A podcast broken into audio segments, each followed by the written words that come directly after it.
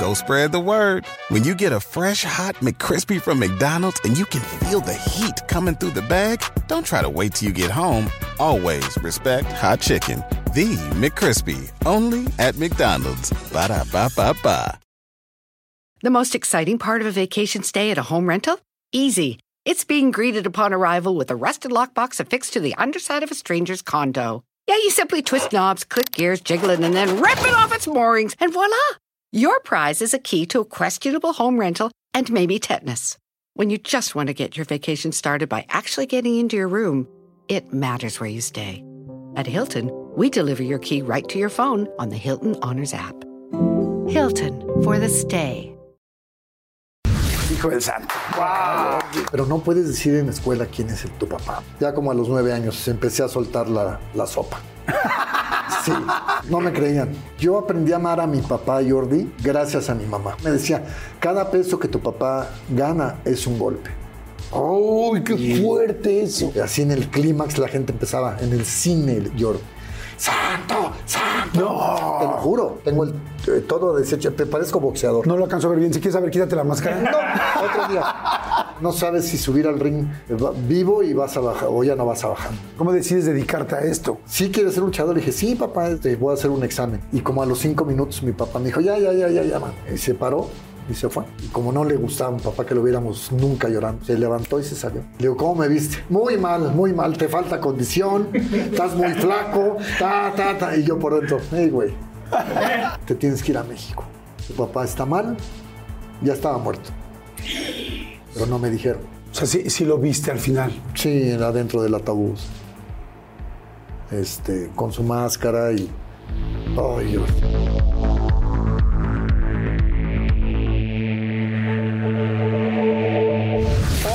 Un episodio, ya saben que siempre tratamos de sorprenderlos con cosas distintas.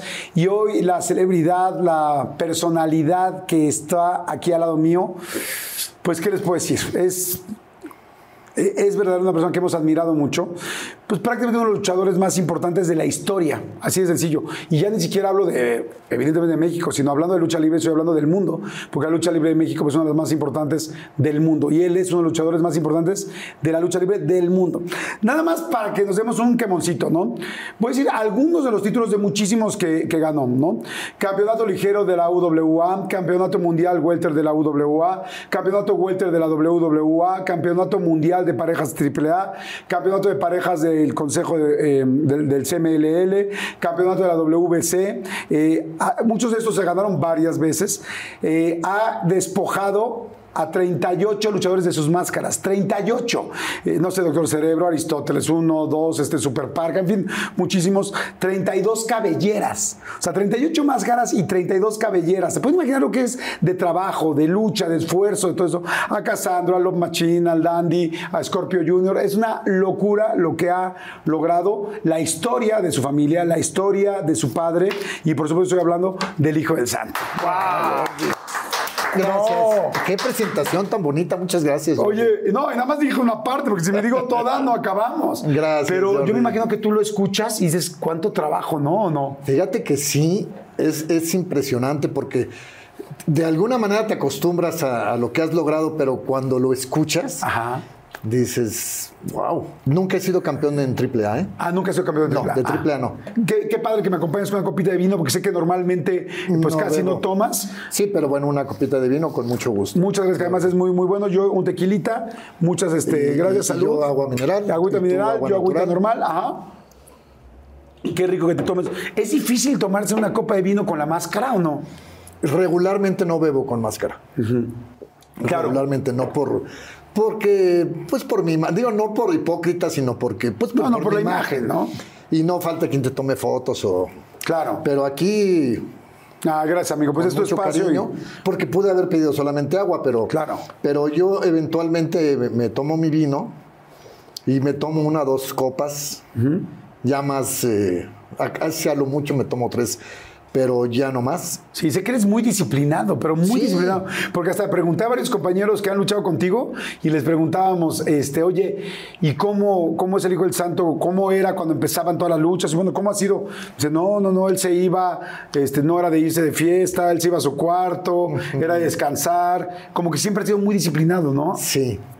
He, he- he cuidado mucho mi personaje porque pues es el ejemplo que yo vi con mi papá. O sea, el- es que no es fácil, Jordi. Lo que tú dijiste hace un momento es cierto.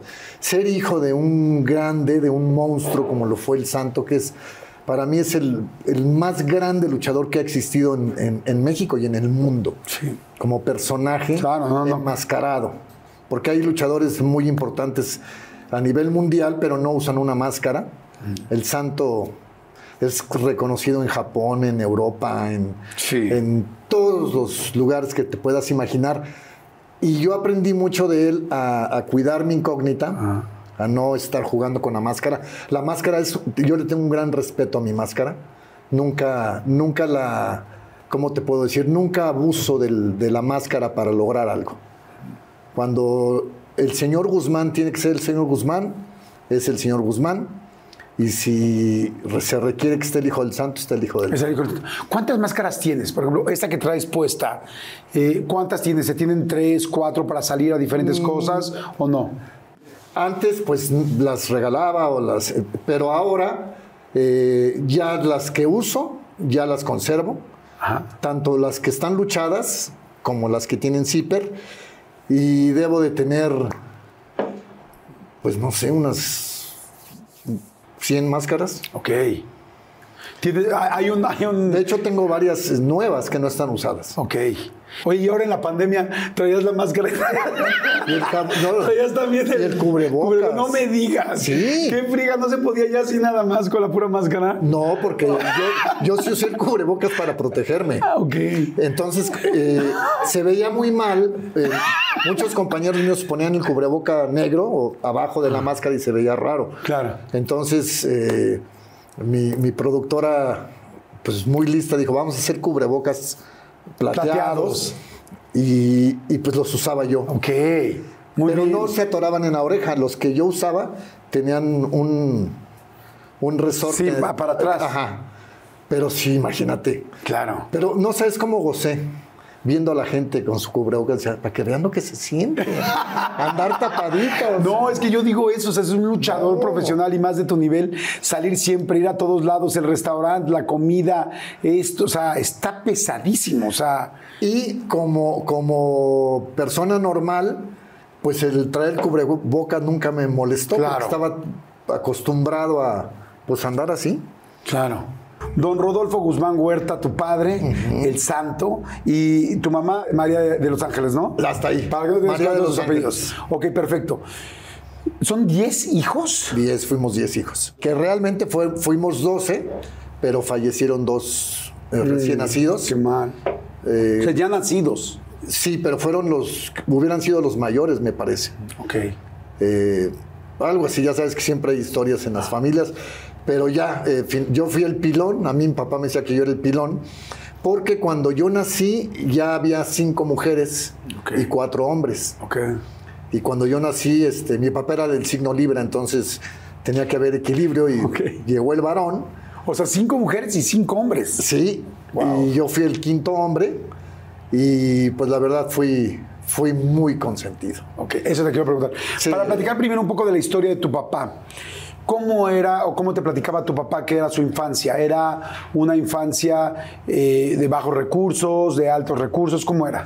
Pues fue una infancia muy difícil porque mi papá y mis tíos nacieron en Tulancingo, Hidalgo. Ok. Pero en ese tiempo, pues Tulancingo era un pueblito pequeño. Mi abuelo era comerciante, vendía máquinas de coser. Y pues iba y venía por, por todos lados, por, por la República Mexicana, o no sé hasta dónde llegaba, pero ellos crecieron eh, de alguna manera con un papá ausente. Y mi abuela, tengo entendido que era muy, muy estricta. Y en ese tiempo, pues los educaban a varazos, con una vara de membrillo. Ajá. Les pegaban las corvas y bueno. Mi papá no terminó la, la, la prima- bueno, terminó la primaria, pero ya no pudo seguir estudiando porque mi, abuelo eh, falleció. Ok. Entonces eh, lo asaltaron ya estando aquí en la, en la Ciudad de México Ajá. y lo, lo apuñalaron. No me digas. Se murió. Y pues mis tíos y mi papá se tuvieron que, que, de- que poner a trabajar para mantener a su familia. Wow. Entonces fue una infancia difícil para él. Todavía estaban chiquitos. Eh, se muere mi abuelo.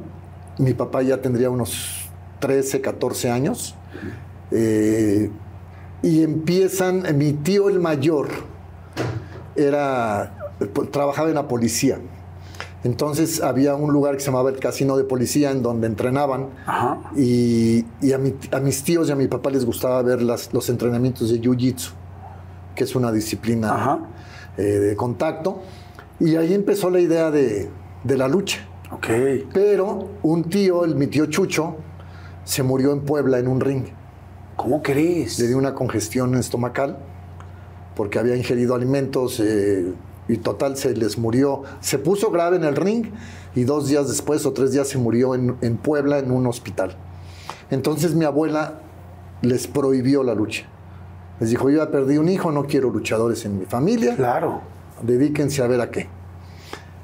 Pero pues mi tío, mi tío Miguel, eh, era un hombre muy alto. Yo creo que el más alto de ellos, medía como uno, casi 1,90. Eh, emigró a Estados Unidos porque allá había luchadores más de su tamaño. Y mi papá, eh, pues es- se tuvo que enmascarar porque en, en los carteles de lucha era Rudy Guzmán, Miguel Guzmán, Jimmy Guzmán. Entonces mi abuela pues veía todo eso. Claro. Entonces cuando O sea, se enmascaró para que su mamá no se diera Sí. cuenta. No. mi tío Black se fue. Y mi papá se, se enmascaró y mi abuela pues veía y no, no había ningún Guzmán. ¿Ya se llamaba el santo? No. Ok. Empezó eh, primero como el hombre rojo. Ok. Y, y así empezó su, su, su, Su carrera. su carrera. Ajá. Y poco a poco fueron saliendo adelante, ayudando a mi abuela a, pues a mantener a, las, a la familia, ¿no? Ahora, este, bueno, eso es por parte de tu padre. Este, tu madre, cuando naces, ¿cómo era? Tu mamá era muy. Fue, otra- fue otra historia muy triste la de mi mamá, porque mi mamá solamente tuvo un hermano y cuando ella era pequeñita, tendría unos 10 años, se murió mi abuela. Uy. Se quedaron huérfanos. Mi abuelo era peluquero, Ajá. tenía su peluquería ahí por donde está la Lotería Nacional. Ajá. Y, eh, y el hermano de mi mamá tuvo un accidente y, y tuvo un problema en su columna vertebral. Entonces eh, se quedó joroba- jorobadito. Y mi mamá estuvo a cargo de, de sus tías. Ellos, Ellas lo- la criaron. Entonces la vida de mamá también fue muy dolorosa. Porque ella era una niña y tenía que cuidar al hermanito. Claro. Y, y el- y mi abuelo, pues, eh, estaba trabajando, se volvió a casar mi abuelo. Y, y bueno, la- la- la- los quería mucho, pero estaba haciendo su- también su vida, ¿no? Claro. Y mi mamá y mi papá se conocieron. eh, fue muy chistoso porque mi tío Ernesto, que era el que tenía la jorobita, cuando ya era un adolescente, se dedicó a escribir. Le gustaba la lucha. Entonces em- se empezó a dedicar a escribir comentarios en revistas de, de- o en, no sé, en pasquines, no sé, de lucha libre. Y se hizo amigo de, de varios luchadores, entre ellos mi papá. ¿Qué? Entonces mi tío le dijo a mi mamá que, que el ambiente de los luchadores era muy feo, que eran bien canijos, pero mi mamá tenía que trabajar. Entonces mi mamá terminó trabajando en, en- en la antigua Arena México. Ajá. Ella era la taquillera, Ok. vendía los boletos. Wow. Mi papá la conoce, pero como, mira, algo, algo que a mí me llena de orgullo es, eh, mi papá fue un hombre, bueno, y mis tíos también, pero eran sumamente educados. Siempre andaban bien vestidos, siempre eran muy correctos para, para, eh, eran unos caballeros, Jordi. Entonces, como que dentro de la lucha decían, pues, se distinguía. Ajá, como que eran distintos al Entonces resto. mi tío Ernesto, al único que le daba posibilidades de andar con mi mamá era a Rudy Guzmán, porque era un muchacho muy educado. Y, porque mi tío era, era muy culto, ¿no? Ajá. Y mi papá y mi mamá pues se enamoran. O sea, ella en la taquilla, Sí. ella venido por en la taquilla, él ya luchando Él ya luchando, y se enamoran. pero él, él todavía no era el santo. Era Rudy Guzmán. Ok. Se enamoran, eh, se casan, bueno, más bien se unen. Ajá. Se van a vivir a un, a un cuartito, eh, no sé, ahí por Tacubaya, por ahí, una- una- un lugar muy chiquito. Y nos platicaban mis papás, sobre todo mi mamá, que comían, en- antes había la cabecera Ajá. de la cama y la piecera. Sí. Y ellos se sentaban en, en- en la piecera a comer. Y mi mamá cocinaba en una parrillita eléctrica porque no tenían dinero. Y, y mi mamá, pues ahí con él, vinieron los, el nacimiento de los hermanitos. Uno de mis tíos, bueno, uno de mis hermanos que murió, lo tuvieron que enterrar en, en un terreno de, de un, del cuñado de mi papá porque pues, no tenían dinero. Claro. Y bueno, este, pues ahí empezó la, la historia de ese amor. ¿La final del food o las mejores alteraciones? ¿Tu primera cita o tus primeras herramientas para instalar frenos? ¿Ver la temporada completa del nuevo show o videos de cómo reparar autos? Bueno, cuando eres fanático de los autos, la opción es obvia, súper obvia. Fíjense, con más de 122 millones de piezas para consentir a tu carro favorito, puedes asegurar que tu carro siempre funcione perfectamente bien. Juegos de frenos, turbocargadores, luces LED, juegos de escapes, defensas, racks para el techo o motores. Ya sea que te guste la velocidad, la potencia o el estilo, eBay Motors tiene todo lo necesario para tu carro favorito. Además, a estos precios, quemas llantas y no dinero. Y con Guaranteed Fit de eBay, te aseguras que la pieza le quede perfectamente a tu carro a la primera. O si no, se te devuelve tu dinero. Mantén vivo ese espíritu de Ride or Die en ebaymotors.com. Go spread the word. When you get a fresh hot McCrispy from McDonald's and you can feel the heat coming through the bag, don't try to wait till you get home. Always respect hot chicken. The McCrispy, only at McDonald's. Ba da ba ba ba. Y luego ya mi papá cambió de nombre, se puso el murciélago segundo, pero ya existía el murciélago Velázquez. Ok. Entonces, por respeto, murciélago Velázquez dijo, a ver, jovencito, aquí soy el, yo soy el murciélago, aquí no hay segundas. Aquí yo partes". soy vampiro, no quiero Sí. murciélagos. Y mi papá tuvo que, que dejar ese nombre. Y afortunadamente, bueno, pues llegó la oportunidad de convertirse en el santo y fue una locura. Pero mi mamá, ahí, en las buenas y en las malas, Jordi.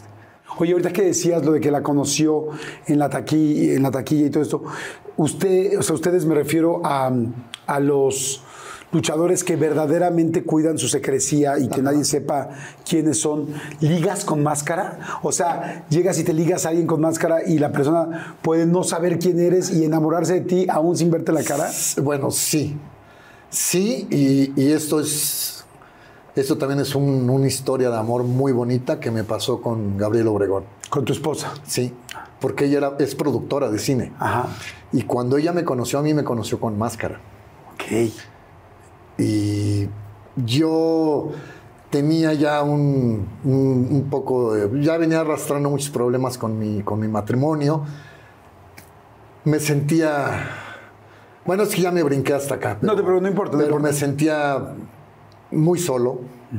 Lo que pasa es que mi mamá se murió cuando yo tenía 19 años. Oh, estás muy chiquito. Estaba muy chiquito, estaba en la universidad. Las últimas lágrimas que le arranqué a mi mamá, Jordi, fue cuando llegué y le dije, mamita, mira mis, mis calificaciones de la universidad. Ella estaba llena de sondas, no podía hablar y, y nada más me abría sus ojitos ¿no? y, y le dije, mira, me saqué 10 en cine, me saqué 10 en periodismo, me saqué... Y nada más se le, se le escurrieron sus lágrimas. Wow. Y yo feliz porque era mi primer semestre en la, en la universidad. Yo soy de comunicaciones. Sí, comunicación y, y falleció. Entonces para mí fue, digo, para todos mis hermanos, pero Claro. yo era el más chiquito. Uf, Y, y dos años después falleció mi papá. híjole, sí. Mm, Perdí a mis papás y de pronto, pues era un chavito de 20 años o 21 años que dijo, ¿y ahora qué? Ya estaba luchando. Eso te iba a preguntar, ya luchabas. ya luchaba y entonces eh, yo quería una familia. Entonces, bueno, pues mm, me casé por, por... Ahora lo entiendo, Jordi, ahora lo entiendo porque la terapia, bendita terapia, me, me- enseñó o, me, o me, me, me di cuenta que yo estaba muy solo y que mi, mi salvavidas pues era según yo casarme, ¿no? Y bueno, no, no, no me arrepiento, fue una etapa bonita, pero no funcionó ese matrimonio. Y eh, yo estaba muy triste, Jordi. Yo estaba deshecho por dentro. como, como hombre, me sentía pisoteado, me sentía humillado, me sentía... Y de pronto ponerte la máscara y salir al ring sonriendo, con el corazón hecho cachitos, no es fácil. No, no, no quiero imaginar. Y además los trancazos. Y, este, y bueno, eh, conocí a Gabriela, eh, hicimos la película y pues realmente es una historia muy bonita de amor. Pero regresando a la pregunta, es, eh, yo no ligaba con máscara. Yo lo que pasa es que, que la, la máscara es muy atractiva para las mujeres. Lo que sí te soy sincero, siempre que luchaba eh, tenía muchas chicas esperándome y, y Sí, te entiendo, me pasa mucho sin saber- máscara. No, no, es cierto. No, es que sí, porque. No, no, no, estoy jugando, estoy jugando. No, pero es cierto. Debe de ser. Y. eh, pero nunca, nunca utilicé la máscara para eso. O sea, nunca. Pero con, con Gabriela me pasó algo curioso porque Sí, como estaban trabajando. ella me dijo que se enamoró de mi corazón. Ok. sin Pero, ¿y no te había visto la cara? No. No. ¿Y no te dio miedo el día que te la quitaras? Dices, madre, si no le gustó. Pues la verdad no, tenía más miedo ella. Porque ha de haber dicho, bueno, quién sabe cómo está el hombre, ¿no? A lo mejor está lleno de cicatrices o, o no sé, pero yo estoy guapo. Soy guapo. O sea, yo tenía tanta seguridad que decía, pues, cuando me conozca va, va- Mira, ¿sabes a quién me parezco? Mira. Sí, ah, mira, muy Eh, bien. bueno, ella se parece a los dos. El que estoy viendo aquí a tu hija. Yo sé que que le iba Sí. no sé no no no no me siento un hombre feo ¿me entiendes? Claro. Tampoco Oye, soy pero un galán Y fue, y fue como un momento así como de, ok, ya hemos avanzado en la relación, ya nos hemos besado, no sé, ya tal, ya nos sentimos cómodos. Hoy es el día que me voy a quitar la máscara. Así como cuando le vas a llegar a alguien o cuando le vas a dar un anillo a alguien, es como, pues sí lo que bueno es que es una larga historia Jordi pero pero la primera vez que porque yo siempre que que iba a su departamento era su oficina en Polanco era la oficina de la productora entonces yo siempre eh, me preguntaban quién y yo decía el, el hijo del santo y cuando llegué ese día eh, no dije el hijo del santo dije fulano de tal Nombre, ajá. bueno el señor Guzmán y obviamente ella sabía que yo ya estaba ahí sin máscara o sea, llegaste sin máscara. Sí. Ay, qué pinche nervio. Y, Y, luego, y pues ya. y tú entró y te abrió. Ya y nos me vio y nos abrazamos y lo que tú quieras. Pero fue, fue muy bonito porque, porque lo, lo- lo hermoso de esta historia es que ella se enamoró de, de Claro. mi persona. De la persona. No del luchador ni de- Claro. del personaje, sino de las, del ser humano que estaba, que estaba con ella. Wow, qué interesante. Salud por, Muy salud bonito, por bonito. relación. Sí, salud por creo.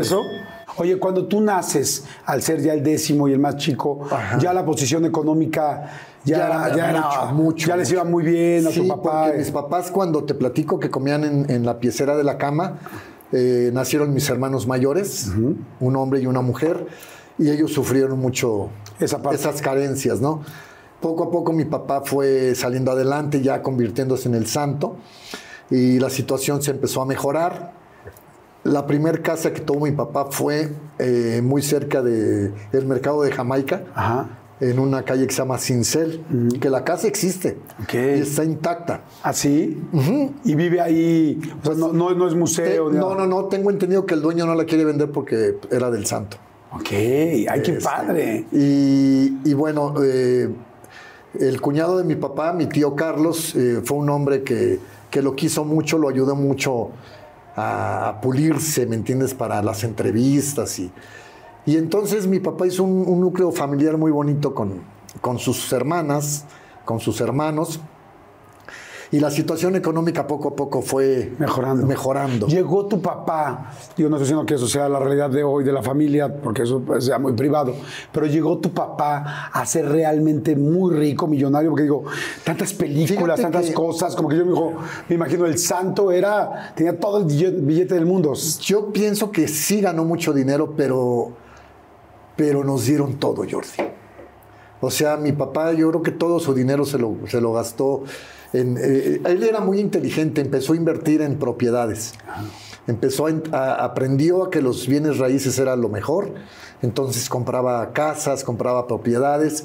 Pero a mi mamá le dio una vida hermosa, eh, la, la consentía mucho. Siempre que mi papá llegaba de viaje era una fiesta porque a veces pues las giras eran, eran giras de un mes. Entonces eh, no había teléfono, imagínate, no teníamos teléfono. Entonces cuando él llegaba era un día de fiesta y, y ab- llegaba con tres, cuatro ¿Maletas? maletas llenas de regalos para mi mamá, para mis hermanas, para mis hermanos, para mí. Entonces eh, fue un hombre muy generoso y quizás ganó mucho dinero, pero nunca lo... ¿Cómo te explico? Sí, no- nunca lo retuvo, sino lo, Lo compartía, era generoso. Sí. Oye, Y Dios siempre les- le, le- le daba más y más y más. Qué bueno, que me, me da Muy mucho bonito, gusto, porque sí. además fue una carrera... Y disfrutó mucho su, su vida, o sea, eh, ¿Cómo era la secrecía de, de- de tu padre en la casa? O sea, un luchador llega en su casa y ah, se quita la, la- la- la máscara y tan tan y ya, o, o tú no sabías que tu papá era el santo. no, él fue, eso, eso, ahora que yo soy luchador y que porto esta máscara, me pongo de pie ante él. Porque nunca, tú llegabas a la casa, a, a mi casa, la- mi primera casa fue en la, en la colonia Country Club Churubusco, ajá. cerquita de los estudios, en la calle de béisbol. Eh, yo nací, bueno, yo nací en el Hospital Santa Elena, pero esa fue mi, primero, mi primer hogar. Oye, perdón que te pregunte, ¿y vivían por ahí porque estaba cerca del estudio Churubusco donde se filmaban las películas? Sí, porque los Wow. eh, unos eh, productores de cine le consiguieron esa casa a mi papá. Cerquita de los estudios. cerquita de los estudios. Ah, qué padre. Entonces, eh, eh, eh, pues después hizo un secreto a voces, ¿no? De pues, que ahí vivía el santo y él ya no estuvo a gusto en esa casa, pero lo- a lo que voy es, tú llegabas a esa casa y no veías un trofeo, no veías una foto del santo, no veías nada. No, tú sí nada. sabías que tu papá era el santo. Pero mi papá ve, ve al grado que cuidaba su, su personaje. Tú llegabas a esa casa y decías, "Pues, aquí no vive un luchador. Él tenía una habitación especial con sus trofeos, con que él llamaba su despacho. Ok. Y siempre bajo llave. ¿No los dejaba entrar? No, a menos de que él estuviera ahí. Entonces te dejaba entrar y te decían, Y ahí sí no to- veías. no toques nada, mijito, ¿eh? no toques nada. Y pues, no, entonces pues era así como impactante, ¿me entiendes? Ver sus trofeos, sus fotografías. Pero tú llegabas a la casa, te digo, y, y entonces yo de chiquito yo no sabía que mi papá era el santo. Ok, y no te decía. No, me decía, como siempre andaba con una maleta, él me decía, si te preguntan en la escuela a qué se dedica tu papá, dile que es agente viajero. Ok. Y con eso crecimos. Pero tú, tú dices, mi papá es agente viajero. Y mis hermanos mayores ya sabían que era el santo, pero fue así como un poco rudo de parte de él, ¿no? Como prohibirte que, que dijeras, mi papá es el santo. Y hasta que llegó el momento en que yo descubrí ya que papá era el santo, pero ¿Cómo, cómo, cómo lo descubriste? bueno, me da risa porque ahora ya resulta que varios luchadores también así conocieron a su papá. Con mi propia historia, pero bueno. La, la verdadera, o sea, esto es real. ¿Cómo fue, cómo lo descubriste? Mm, Era un domingo, me acuerdo muy bien que era un domingo, y cuando mi papá luchaba los domingos, regularmente nos reuníamos a comer muy temprano Claro. para que él pudiera, no comía mucho porque por lo de su hermano, Ajá. él aprendió a, A subirte al ring Sí, sí. muy ligero. Sí, mucho, muy ligero. Pero bueno, eh, convivíamos con él y de pronto pues él ya era a las 3 de la tarde, no sé, y él se iba. Y un día me acuerdo que era domingo y me dijo, este, acompáñame. Él me decía mano. ¿Mano? Sí, porque ellos, eh, él siempre con sus compañeros o con la gente que él Y, quería, oye, le decían, mano. le decían her- hermano. Sí, así mi ¿Qué papá pasó, también. hermano? ¿Qué pasó, hermano? Y a mí me decía mano. Entonces me dijo, este, Oye, mano, Mano, acompáñame, voy a, acompáñame en mi trabajo. Y ¿cuántos años tendrías? pues como siete. Ah, Más chiquito, casi siete. O tal vez siete. Y le dije, sí. Y entonces me subí. eh, ¿Te acuerdas de Carlos Suárez? Carlito Suárez fue un hombre que, que fue un gran amigo de mi papá. Fue un hombre leal, un hombre. mm, un beso hasta el cielo para el señor Suárez. Eh, era el peloncito que sale en las películas, con bigote Ok, no, no. que salía de malo y a veces de bueno. Bueno, el señor Suárez siempre iba a la casa y recogía a mi papá, o sea, dejaba su auto en la, en la casa y tomaba el carro de mi papá y, Suárez manejaba. Y cuando yo ese día, mi papá me mandó de copiloto, mi papá venía atrás. Y ya me acuerdo que llegamos a una, a una colonia que era la Romero Rubio, al Cortijo, que era una plaza de toros.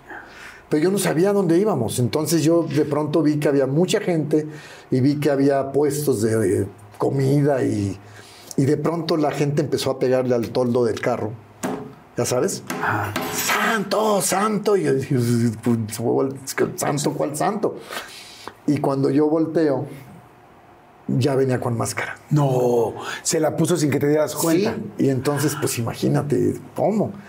Total, se baja mi papá con, con, eh, la gente que, los, que lo ah, iba a escoltar y yo me bajé con el señor Suárez con la maleta y de pronto, pues imagínate yo chiquito de la mano de Suárez, viendo gente ah, por todos lados, este, una plaza de toros y de pronto Suárez me lleva a un palco y me dice, mijito, aquí te quedas, este, te voy a traer algo de tomar y me trajo un refresco y no sé.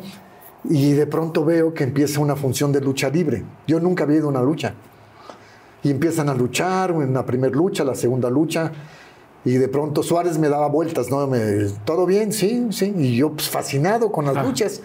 Y de pronto veo que sale el santo. Entonces dije, pues ese es mi papá. Pero sufrí mucho porque, bueno, primero me emocioné cuando escuchaba el grito de santo, santo, santo.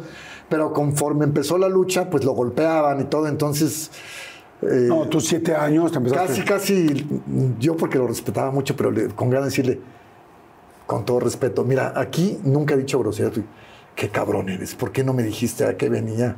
Claro, sí me O sea, está agarró- doliendo. me agarró de sorpresa. Claro. Entonces mi corazoncito se, estaba así y después, eh, pues eh, con miedo, después con mucha emoción de que ganó. Go spread the word. When you get a fresh hot McCrispy from McDonald's and you can feel the heat coming through the bag, don't try to wait till you get home. Always respect hot chicken. The McCrispy, only at McDonald's. Ba da ba ba ba. The most exciting part of a vacation stay at a home rental? Easy. It's being greeted upon arrival with a rusted lockbox affixed to the underside of a stranger's condo. Yeah, you simply twist knobs, click gears, jiggle it, and then rip it off its moorings, and voila! Your prize is a key to a questionable home rental and maybe tetanus. When you just want to get your vacation started by actually getting into your room, it matters where you stay. At Hilton, we deliver your key right to your phone on the Hilton Honors app. Hilton for the stay. Y ya nos regresamos. Claro, pero a ver, aquí hay una cosa. O sea, es que imagínense, por favor.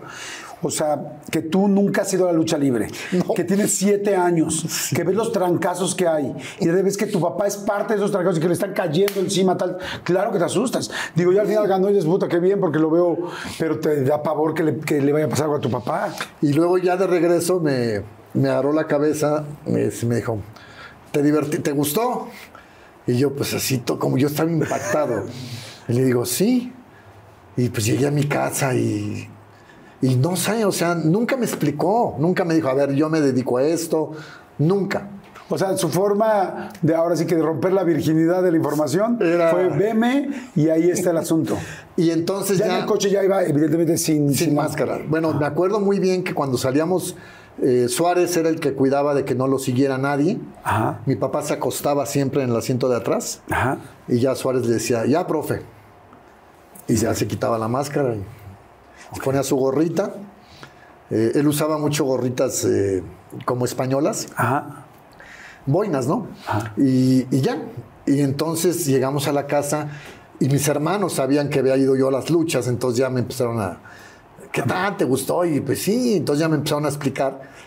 Y ya me decían, pero no puedes decir en la escuela quién es el, tu papá, porque es un secreto. Y, y, y empecé lo a entender- mantuviste? sí, empecé a entender que yo cuando había, ya sabes que al final de año hay festival o el Día de las Madres o no sé, te ponen a bailar ahí de niño, mi papá nunca estaba.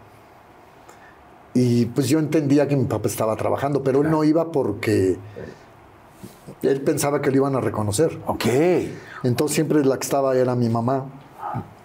Y, y llegó un momento en que sí, como niño, pero ya fue después, ya como a los nueve años, empecé a soltar la, la sopa. Sí, sí, porque era, era mucho orgullo. A los siete años me doy cuenta que santo es mi papá y entonces cuando yo ya, ya él sabe que, que yo ya estoy enterado, me invita a hacer una película. Ok. Hago mi primer película con él y con Capulina, imagínate. Wow. Y yo admiraba mucho a Capulina. Como niño, pues me encantaba Capulina. Hicimos una película que se llamaba Santo contra Capulina, que yo creo que es una de la- pues es una comedia en donde Capulina es un robot, etcétera. Y Capulina es el entrenador de varios niños que hacíamos caminata. Y bueno, ahí me- me- fue una experiencia muy bonita estar dentro de... Por eso estudié comunicación. Porque te gustó. Claro, me encantaba cómo movían las cámaras, las luces y, y las indicaciones del director y todo. Eh, y entonces me- ya, ya me, me- me empecé a como a conectar mucho con mi papá, ¿me entiendes? Ajá. Y era como su compañerito de aventuras. Eh, ¿No te llevó a la de las mujeres vampiro? no, ya había sido la Ay, porque las esas estaban re bien. No, a, a mis hermanos sí. sí, pues tus hermanos más grandes. No, ahora, ahora le mando un beso con todo mi amor a Lorena Velázquez. Eh, imagínate, Lorena Velázquez era un mujer No, no, no, no, que que- sigue siendo guapísima. Y yo la conocí a ella ya, ya cuando yo estaba luchando, pero este, siempre le quise sacar la sopa a Lorena. Oye, Lore, ¿y qué onda con mi papá?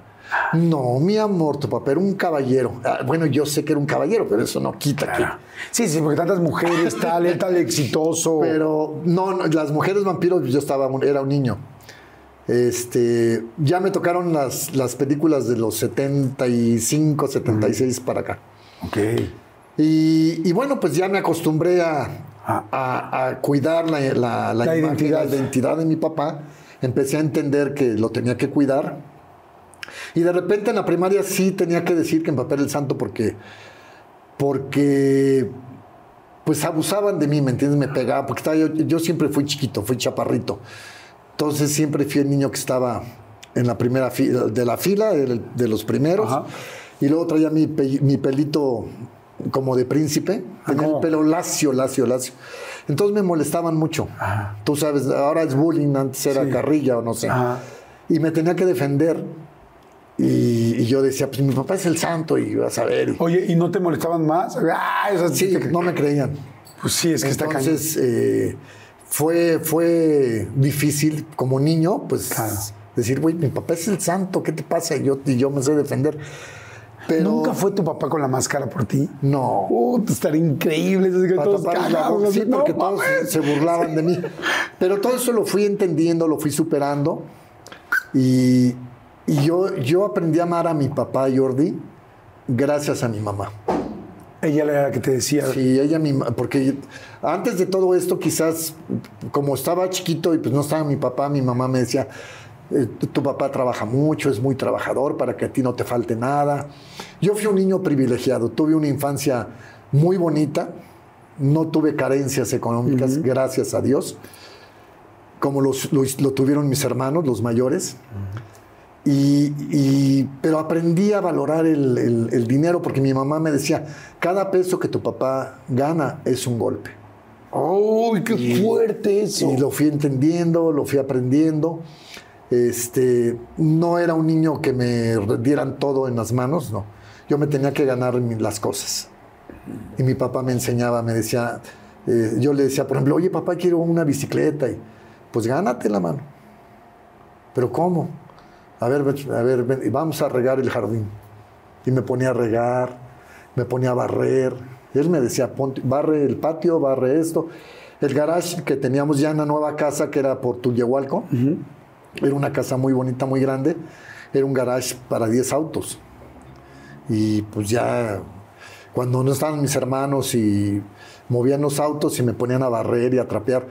Y entonces fui a aprender, aprendiendo a que si yo quería algo lo tenía que, Que tenía trabajar. que luchar por él. Claro. Oye, cuando iban, por ejemplo, cuando ibas a una lucha, ya sabiendo perfecto que tu papá era el santo y todo, no, no te costaba mucho trabajo verlo, los golpes, las caídas, o sea, es como, no es como Sí. mucha tensión que dices, bueno, ya lo sé, ya sé que es un chingón, pero pues los trancazos son los Sí, trancazos. seguía sufriendo porque sabía que era mi papá, pero, pero siempre tuvo, tuve mucha fe en él.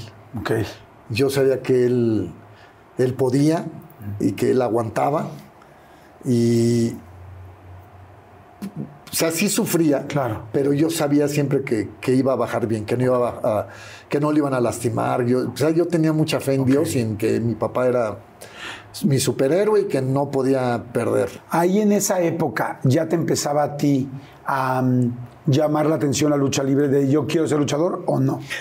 De chiquito, bueno, a, a- a esta edad de 8 o 10 años, pues todavía no, Ajá. no tan fuerte, pero me gustaba la lucha. Ya me, me- ponía a jugar luchas con mis hermanos y, y, este, y jugábamos en la cama, ya sabes, pero mi papá se enojaba mucho. Ah, sí. Si nos veía, regañaba a mis hermanos. Porque no quería que fueran No, luchadores. no, no, él decía, lo vas a lastimar, seas tonto, porque pues brincábamos y, y mis hermanos ya eran mayores que yo.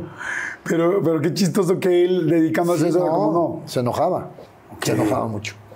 Oye, de las películas, ¿cuál era tu favorita? Porque fueron muchísimas películas y lo que ha hecho y sigue haciendo. Pues, A mí me gustaban todas sus películas, me impactaban mucho y, y, y había algo muy bonito, nos llevaba al cine. Él ¿A ver la máscara. película? Sí. ¡Ah, qué padre! Íbamos al cine Mariscala, Ajá. que ya no existe, al cine Orfeón. eh, y nos íbamos al centro con mi mamá, con mis hermanas, que eran las, las que nos acompañaban. Y mi papá llegaba con, con lentes, o sea, disfrazado. Ajá. eh, compraba sus boletos y su primer su primera calificación era la fila de la, de la para la- comprar los boletos. Le decía a mi mamá, taquillera la película. O sea, esta Claro. Sí, si había buena fila. entrábamos, eh, nos sentábamos a ver la película, todavía pues en blanco y negro, y la siguiente calificación que le daba a sus películas era cuando a media película, eh, así en el clímax, la gente empezaba, en el cine, Jordi, ¡Santo! ¡Santo! No. Te lo juro. Wow. Y él decía, ya le gustó a la gente. O sea, ya se metieron en la historia. Y al final la gente aplaudía. Wow. Decía fin y ¡ah! todo el cine, ¿eh? Qué padre, imagínate saber Eran que tú venías con el 2000. santo, que estabas al lado de él, que la gente estaba viendo que nadie lo sabía más que ustedes. Y, y yo me acuerdo, pues, volteaba a ver a la gente como diciendo, exactamente, aquí está. Y entonces eh, era muy divertido, muy bonito. Es que viví cosas muy bonitas con él. Claro, qué increíble, qué padre poder hacer y vivir todo eso. Sí. con él. ¿Cómo, ¿Cómo descubrieron o cómo fue la primera vez que se descubrió el nombre de tu padre, de quién era el santo, Pues públicamente? resulta que, bueno, es una historia también un poco larga, pero... pues, Estás en el lugar de las historias largas, no te preocupes. Eh, el santo se debuta en 1942 como el santo, tiene un gran éxito, un gran éxito, se vuelve un luchador muy taquillero. Ponías el santo y, y llenaba las arenas, era rudo en ese tiempo. Eh, entonces, don René Cardona, el abuelo de Renecito, eh, quería hacer una película que se llamaba El Enmascarado de Plata. Y junto con un, con un escritor que era José Guadalupe Cruz, Ajá. idearon un personaje que se llamara El Enmascarado de Plata, pero inspirados en el, el luchador. Que es tan popular, que es el santo. Como siempre salía con su máscara plateada, pues dijeron, pues vamos a hacer al enmascarado de plata. Claro.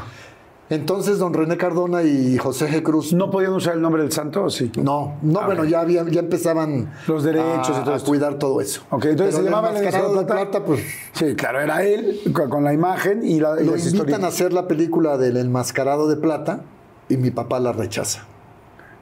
Porque mi papá decía, pues, ni soy actor, ni conozco de cine y pues yo soy luchador y me dedico a la lucha. Y, y no acepta la película, entonces buscan a otro luchador. Y esta película tú la puedes ver en, en YouTube. eh, la, la protagoniza el médico asesino, que era también un luchador muy popular, pero pues era una máscara blanca, no era plateada, pero bueno, don René no, no, no quita la- el, el dedo Del renglón, hace la película, eh, le va bien a la película, pero siguen insistiendo con mi papá, entonces eh, eh, René Cardona y José G. Cruz buscan a mi papá nuevamente, y José G. Cruz, que era un editor, eh, hacía historietas, y, y le dijeron a mi papá, a ver, Santo, ¿no quieres hacer películas? Vamos a hacer una historieta. Te estoy hablando de 1952. Y mi papá le dice, ¿cómo una historieta? Sí, tú vas a ser el héroe de la historieta. José G. Cruz le dijo, te voy a tomar fotos y yo todo lo, lo demás lo voy a dibujar. Y no, pero yo no. Y ya lo convencieron cuando le dijeron, mira, si tú aceptas, te cedemos los derechos de del enmascarado de plata. Wow. Entonces, mis tíos y la gente que rodea a mi papá le dijeron, Sí. vale la pena. Sale la revista en 1952, pero ya como santo, el enmascarado de plata, y aparece el santo eh, primero como un ser muy, muy humano. eh, en la el número uno de la historieta, el santo se muere. Lo matan con, de un balazo unos bandidos. Llega agonizando, enmascarado a su casa. Su hijo tiene 13, 14 años. Y el niño le dice, papá, ¿qué pasó, hijo? Hijo, me voy a morir. Pero tú tienes que seguir con esta, a- a- eh, con esta máscara para que defiendas a los débiles. ta, ta, ta". Es el primer número. Y tuvo mucho éxito. Entonces, de ahí ya nace Santo en el Enmascarado de Plata. Y con José G. Cruz trabajan de la mano padrísimo mucho tiempo. Pero realmente, bueno, mi papá era, no era muy, no, no era mucho de, de la lana, y, eso, sino pues él se Lo que la pasión más lo que le gustaba. Y José G. Cruz, pues eh, lo que sea de cada quien, tengo entendido que era el que se metía el billete. Sí le convidaban a mi papá, pero no lo justo. Entonces llega una oportunidad para mi papá con Televisa en, en el año de los setenta y tantos para hacer un programa de televisión. Pero Televisa le dice a mi papá, oye Santo, ¿por qué no hacemos una, una historieta, pero a colores? Este, le ponemos la Santo Aventura. Y mi papá inocentemente va con José G. Cruz y le dice, oye, ¿cómo ves esto que me está ofreciendo? Y José G. Cruz puta, se ofende. Sí, porque fue mi competencia. Y ¿verdad? al siguiente número, cuando después de que hablaron, en la contraportada de la historieta del Santo en el Enmascarado de Plata dice, esta revista, Santo en el Enmascarado de Plata, no tiene que ver, no tiene ninguna relación con Rodolfo Guzmán Huerta. No. Y lo... Él, él Lo es el desma- que- lo de- él- es el que da a conocer su nombre. O sea, él en la contraportada por enojo pone el nombre del santo, de quién es el santo y fotos no. No, no, primero nada más el nombre. Cuando mi papá ve eso, pues imagínate, se decepciona de, de su gran amigo porque él lo único que le dijo es, Claro. me están ofreciendo esto, si no, pues no pasa nada. Pero José G. Cruz lo, Sí. lo tomó muy en serio, publica su nombre Everybody loves McDonald's fries. So yes, you accused your mom of stealing some of your fries on the way home. Um, but the bag did feel a little light. Ba-da-ba-ba-ba.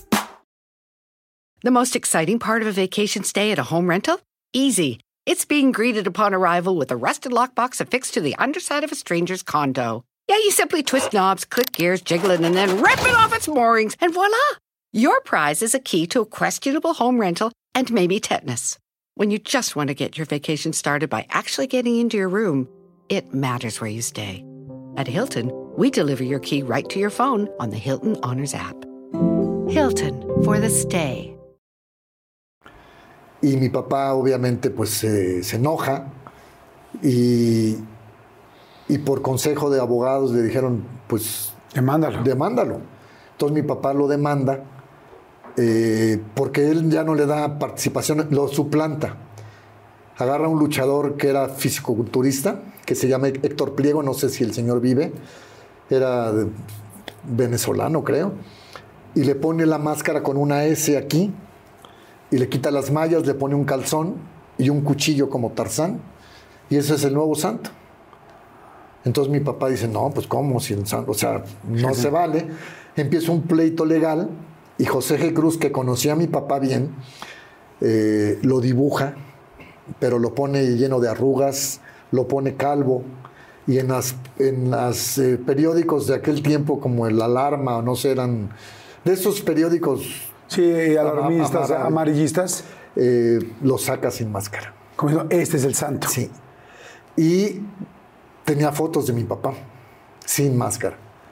Entonces las publica, pero lo, lo envejece. Ay, qué mala y a mi papá le, le parte el corazón porque tanto cuidar su... Y, y bueno, sus amigos le decían, profe, no te preocupes, la gente te sigue queriendo. Pero a él, a él le, Le- le le dolió mucho. Él, él sentía que era su buen amigo, su gran amigo José Qué. Cruz. fuerte. Y se siente traicionado y empieza un pleito legal muy fuerte que mi papá gana. Y, y gana porque, bueno, finalmente José G. Cruz falleció. Pero fue un tiempo muy difícil para mi papá este. Y ahí pues se dio a conocer su nombre. Claro. Qué fuerte, después de tantos Sí. años de cuidarlo tanto, pues por una deslealtad y por una puñalada por detrás, porque así y fue. por esa razón, Jordi, mi papá, eh, cuando lo entrevistaban, decía, es que yo no soy el que está en el, yo no estoy arrugado, yo no estoy pelón. yo no-". Y precisamente con nuestro querido Ricardo Rocha, que acaba de fallecer, Acaba de fallecer lamentablemente. eh, Ricardo lo invita a un programa a mi papá y por primera vez le preguntan a mi papá, Ricardo, le pregunta, oiga, Santo, ¿y, y qué pasa con José G. Cruz? Que la imagen, las Ajá, fotos que dijo- dibujo que sí. le dijo, mira, mano, yo no soy el que él dice que, que sale en esas fotos, yo no soy. Porque mi papá jugando decía, yo estoy más guapo y yo estoy joven, digo, estoy grande, pero no estoy arrugado. Y por primera vez se levanta el cierre y se levanta la máscara hasta aquí, mi papá. Haz de cuenta que una actriz o una mujer se destapa un pecho, Ajá. pero se vuelve a tapar. Entonces, lo que Y un alcanzas a ver- segundo. Ajá. y Ricardo Rocha le dijo, Santo, no puedo creer lo que acabas de hacer, de lo que acaba usted de hacer, pero por el respeto que le tengo, jamás vamos a congelar esa imagen. Y entonces a mi papá pues, se le hizo fácil volver, volver a hacer eso con Memo Ochoa, Ok. en hoy mismo. Y don Memo igual, respetuosamente, le dijo, Santo, Gracias. es que todos sabían lo que mi papá se cuidaba. Y le dijeron, le dijo Memo Ochoa, le dijo, Santo, lo que, lo que acaba de hacer, muchas gracias, pero por respeto a usted, no vamos a congelar la imagen. Y luego lo hace en contrapunto. ¿Con Saludowski? Sí. Pero don Jacobo, ese sí lo. Ese aprovechó, Y congeló la imagen. Congeló la imagen. Pero en 24 horas anunció.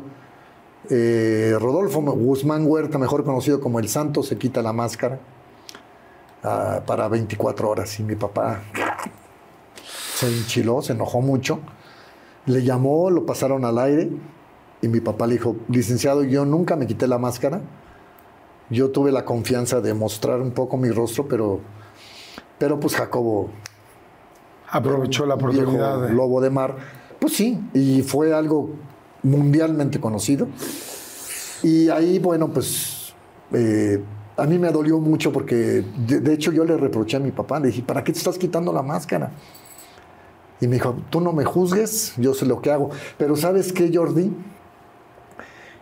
Ahora que, que yo tengo ya 40 años como luchador profesional, a veces, aunque tú domines el ego, yo creo que mi papá quería hacerle justicia a Rodolfo Guzmán. Claro. Como diciendo, No soy ese. aquí está, aquí está el santo, a todos le aplauden al santo, pero aquí abajo, este güey le da vida. Claro. Sí, aquí, aquí está. Este cuate que está aquí abajo es el que le da vida al santo y a mí nadie me aplaude.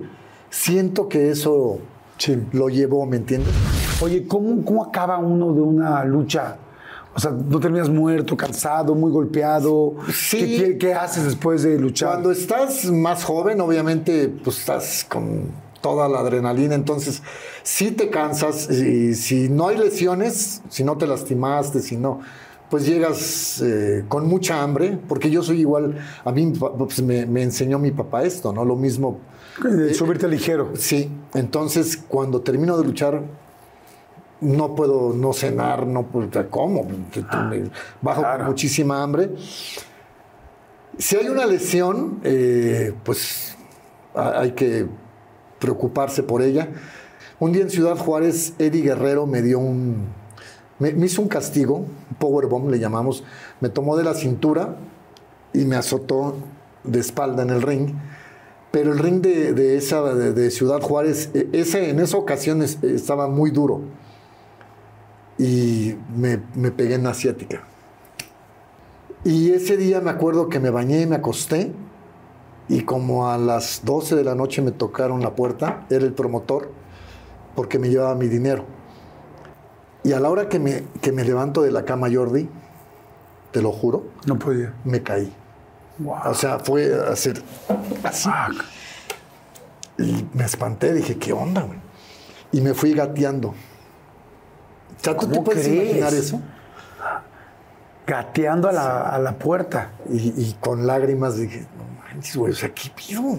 Sí, sí, sí, ya, ya me pasó. Abrí la puerta y el promotor me ve y me dice, ¿qué te pasó? Le dije, no aguanto el dolor. ¿Y ¿Qué tiene? Pues se, pues, se espantó también. Y me dijo, no, no, no, vente. Este, me, me volvió a subir a la cama, me sacó el sobre de mi dinero, me dijo, este, ten tu garantía, aquí está. Me dijo, vamos a un doctor. Que le dije, no, no, no, puedo ni caminar.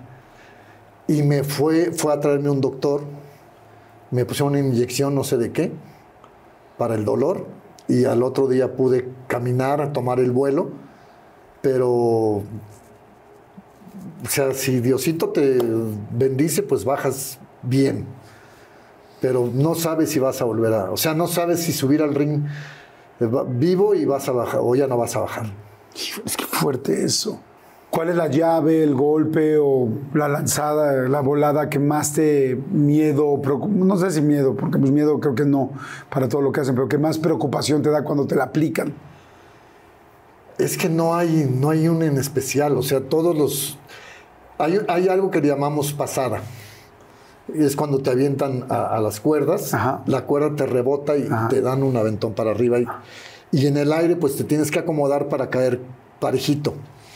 Pero duele, pues, el, el- el golpe duele. Eh, los suplex también, los suplex son los castigos que, que se hacen. Todo lo que reciba tu espalda Ajá. es peligroso, es peligroso. Pero arriba del ring, pues no mides el Sí, peligro. ya estás en O sea, calientísimo, ¿no? con tal de que el público se, se, se emocione y, y ya traes todo dentro, la, la adrenalina, pues ni, no mides el peligro. Claro. Y no puede existir el miedo. Tienes que entrar. Si haces con miedo algo, te puedes lastimar. Es más fácil que te lastimes. Pero a veces hay accidentes. Qué, qué- qué- qué fuerte todo eso, porque sí, sea, es como todos los días estarte rifando el físico. pues, hay mucha gente que lamentablemente ha fallecido, ¿no? Ahí Sí. arriba y está fuertísimo. Ahora, eh, ¿cómo te hiciste? Al final, ¿cómo te empiezas tú? ¿Cómo, cómo decides dedicarte a esto? ¿Y qué dijo tu papá? Porque si no los dejaba luchar en las camas, ahora no, me quiero imaginar ya con Él, eso. él siempre quiso que termináramos una carrera universitaria, pero yo ya tenía el gusanito de, ya empecé con el gusanito de luchar, entonces me empecé a ir a un gimnasio que está en el centro, en Cruces y Regina, que se llama Centro, no sé si exista, se llama Centro Deportivo Nader.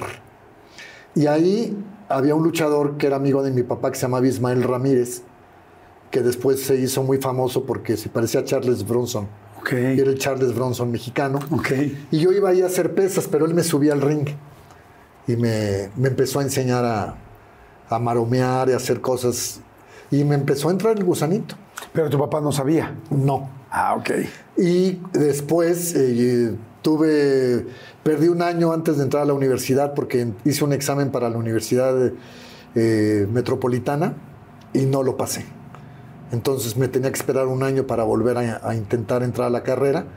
Y ese año me quise ir a Guadalajara con el Diablo Velasco, que era un maestro también que en paz descanse. Y mi papá, pues a regañadientes me dejó ir. Dijo, bueno, ve, ándale pues, me dijo, pero no quiero que le lastimen. Y dije, papá, es que prefiero entrenar que estar aquí. Y yo eh, en Guadalajara tengo, te- bueno, estaba mi hermana con su familia, entonces me, me dieron hospedaje ellos. Y empecé, empecé a entrenar, pero llegó un momento en que papá me, mi papá me dijo, este, yo Ya le no. dije, ya quiero luchar. Me dijo, no, no, si no vas a luchar, me dijo. Nada más te mandé para que Digo, no pierdas el tiempo. Pero yo estoy entrenando, me dijo, sí, pero es para que aprendas, pero no, no, no vas a luchar. Y me dio mucho coraje, porque no sabes lo que es entrenar. Es una, Sí. es una friega. Es duro, es muy duro. Es, es tal vez más difícil que subirte al ring a luchar. ¿Cuánto tiempo se entrena a diario un luchador profesional? Yo entrenaba dos, veces, dos, eh, dos horas o dos horas y media al día. Saliendo de la universidad, me iba a la Arena México a entrenar en el metro. Eh, dejaba mi carro en General Ana- Anaya Ajá. para que no me tocara tráfico. Llegaba a, a la Arena México, entrenaba dos horas y media, subiendo y bajando las gradas de la Arena México. No, no, no, no. Pero yo feliz, pues me encantaba. Y, y, pues, pues te cargan la mano para ver si, si de Si verdad aguantas. te gusta. Y pues me fui ganando mi lugar, mi lugar. Y, ¿Sabían ahí que eras el hijo del santo? Sí, pero no por eso. ¿Y te- eso era para mejor o para peor? Era, era bueno, pero no faltan los envidiosos. Ajá. O sea, la gente que quería a mi papá me, me enseñaban bien, pero no faltaba el envidioso que decía, "Pinche chamaco este. Y te, pues te me lastimaban. y eso. Y me- muchas veces me hicieron llorar, pero yo regresaba, yo regresaba. Entonces cuando mi papá me dice, no quiero que luches, dije, o sea, casi, casi le digo, yo, Sí, no, nunca, yo llevo un yo año. jamás hablé con groserías con mi papá. Él no era majadero, nunca decía groserías. Pero yo por dentro decía, mira qué cabrón, o sea, las chingas que me pongo. Claro. Jordi, yo nunca digo groserías, pero es Sí, de corazón, o sea, dices, no, las es que... me pongo. Y no me dejas. No. Perdóname, yo pensaba, ¿no? No te voy a obedecer. Él, tú le decías, papá, ¿puedo? No. Pero por- porque ya dije que no, señor. Punto. Se acabó. No hay. Ok. Y puta, pues no. Entonces, cuando él se enojaba, nos hablaba de usted. Ok. ¿Me entiendes? Cuando él se enojaba conmigo, me decía, ya le dije que no, no sea necio. Entonces, cuando me hablaba de usted era porque ya estaba enojado. Y algo que hasta ahora no me gusta que, que suceda y que él, él lo hacía mucho y, y eso no debe de ser, era la ley del hielo. Ok. Te dejaba de hablar. ok. Y, y lamentablemente eso lo aprendimos todos, mis hermanos y yo. Eh, Víctor Martínez es el señor que hace máscaras Ajá. y equipos de lucha. Ahora no somos ya amigos, nos separamos por, pues, por cuestiones que nos separamos por una discusión que tuve. Bueno, no discusión, sino me empezó a suplantar y me enojé con él. Pero bueno, volviendo, eh, yo soy muy agradecido, Jordi. Y realmente Víctor Martínez fue quien me animó a luchar. Entonces me dijo, este, ¿por qué no luchas? Mi papá, Víctor Martínez tenía su negocio en, no, era el eje, eh, no era el eje central, todavía era San Juan de Letrán. Pasando Bellas Artes estaba el negocio de este señor. Mi papá trabajaba en el Teatro Blanquita, entonces me decía, oye, mano, este, ve con Martínez porque me tiene unos equipos nuevos. Y, y yo iba. Y ya llegaba, señor Martínez, vengo por los equipos de mi papá. Sí, mira, pam, pum, pum, pum. Y me dice, ¿y tú nunca no vas a luchar? Le digo, sí, ya estoy entrenando. Y, y él me convenció, me dijo, yo te puedo conseguir una lucha. Y le digo, ¿cómo? Me dijo, sí, pues, si quieres, quieres debutar, yo te consigo. Ay, Y güey. me programó en Santana Chautempan, Ajá. en Tlaxcala, y me puso Korak. Korak, sí. Él me dijo, vas a ser Korak. Él puso el nombre. Sí. Y me dijo, pero te tienes que hacer un equipo. Entonces, yo, entre las cosas mi papá, me, me robé una máscara. Bueno, tomé prestado. Una máscara que mi papá le había ganado a un luchador. Ah. y me quedé If you went on a road trip and you didn't stop for a Big Mac or drop a crispy fry between the car seats or use your McDonald's bag as a placemat, then that wasn't a road trip. It was just a really long drive. Ba-da-ba-ba-ba. at participating McDonald's. The most exciting part of a vacation stay at a home rental? Easy. It's being greeted upon arrival with a rusted lockbox affixed to the underside of a stranger's condo. Yeah, you simply twist knobs, click gears, jiggle it, and then rip it off its moorings, and voila! Your prize is a key to a questionable home rental and maybe tetanus. When you just want to get your vacation started by actually getting into your room, it matters where you stay. At Hilton, we deliver your key right to your phone on the Hilton Honors app. Hilton for the stay. Eh, este, perfecta. De hecho, era con la, con la que luchábamos con mis hermanos. Ok. Le volé unas mallas a mi papá, unas botas. Hice un sacrilegio porque pinté las botas de negro. Las rodilleras las pinté de negro. Y le volé una capa que le habían regalado en Guatemala que nunca la usó. y pues ya tenía equipo. Entonces debuté como Cora. O sea, el equipo es la máscara, la- las botas. Dependiendo de lo que tú te quieras poner, puede ser un solo calzón, puedes luchar descalzo, con... pero yo quería como el santo. Perdón, pregunta, ¿cómo se protegen los genitales? Eh, no se protege. Madres. O No sea, tan es, es- más peligroso ponerte un... Sí, un suspensorio. Sí, o, o hay unos de plástico. Este, no, una concha, exacto, Una pero concha. no. ¿Te han dado un golpe bajo tremendo? Sí, sí, sí. Madres. Hab- Hablando de ese tema, cuando alguien te va, o sea, se, se lanza hacia ti Sí. y tú estás abajo, te tienes que quedar en el. eh, Por ética profesional te quedas. Por porque si te quitas es una. Es que a mí se me han quitado. Ah, sí. Pero Yo tengo, no sé si se nota, tengo mi, mi- mi nariz, tengo el, eh, todo deshecho, parezco boxeador. No lo alcanzo a ver bien. Si quieres saber, quítate la máscara. No, otro día. Esto me pasó cuando tuve la gran oportunidad de disputar el Campeonato Mundial del CMB en Filipinas. En Filipinas, ah. Estaba don José Sulaimán, eh, luché contra un japonés y a la hora que yo me aventé, se llama plancha, me subí hasta lo más alto del poste y vi al japonesito abajo, dije, Ahí te voy. y era puro cemento. Y a la hora que voy en el aire, se me quitó. Son como cuatro metros y medio. No De altura. manches, cuatro. Sí, porque es la altura del ring más el, tu tamaño más el vuelo. Entonces, O sea, no fue al ring, fue al piso. al piso, por Madres. una plancha hacia Sí, afuera. afuera. Y a la hora que se quita, pues metí las manos por inercia, pero a la hora que chocaron mis manos, chocó mi cabeza en el piso. Y tu me- nariz. Me partí la nariz y empezó la hemorragia horrible, pero me dio tanto coraje porque dije, "Che, Japonés. Pinche chino japonés. No, no, no, o Como sea- dice la Miss Universo. No sé qué me, no sé cómo me vio. Puta, corrió, me subí al ring, lo agarré al cabrón. No, no, sabes. Le, le pegué, lo tumbé y le puse la de caballo, pero se rendía y yo les, yo dije, hijo de tu retiznada madre, güey. O sea, ¿por qué me haces esto? Y total le gané. Eh, me coroné, pero estaba Sí, llena de y sangre. esa máscara se la di a don José. Y afortunadamente yo llevaba a mi, mi doctor, un doctor que quiero mucho, que es mi amigo. Me acompañó a Filipinas y ahí me, él me dijo, señor, lo tenemos que, Que suturar. hay que coser. Y, y este, y el doctor me dijo, gracias, usted me dijo, yo no sé quién lo cuida, me dijo.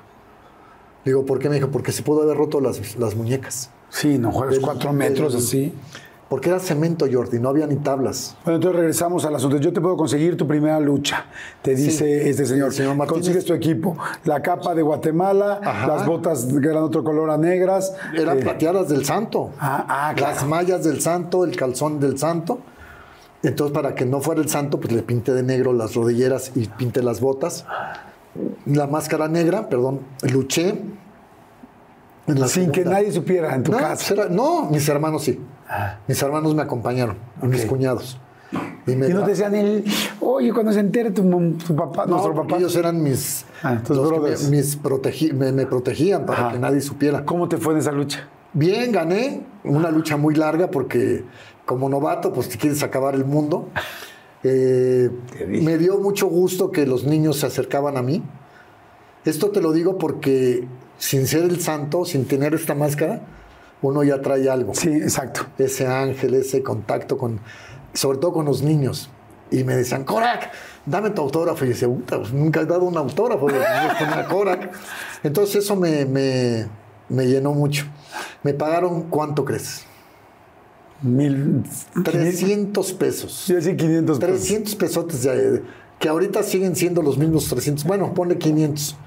Porque me acuerdo que me alcanzó para la gasolina y para mis casetas. Pero yo iba feliz, yo no quería ir por dinero, yo iba por... Claro. Entonces, eh, tengo imágenes de esa lucha y mi segunda lucha, eso fue un sábado, si no estoy mal.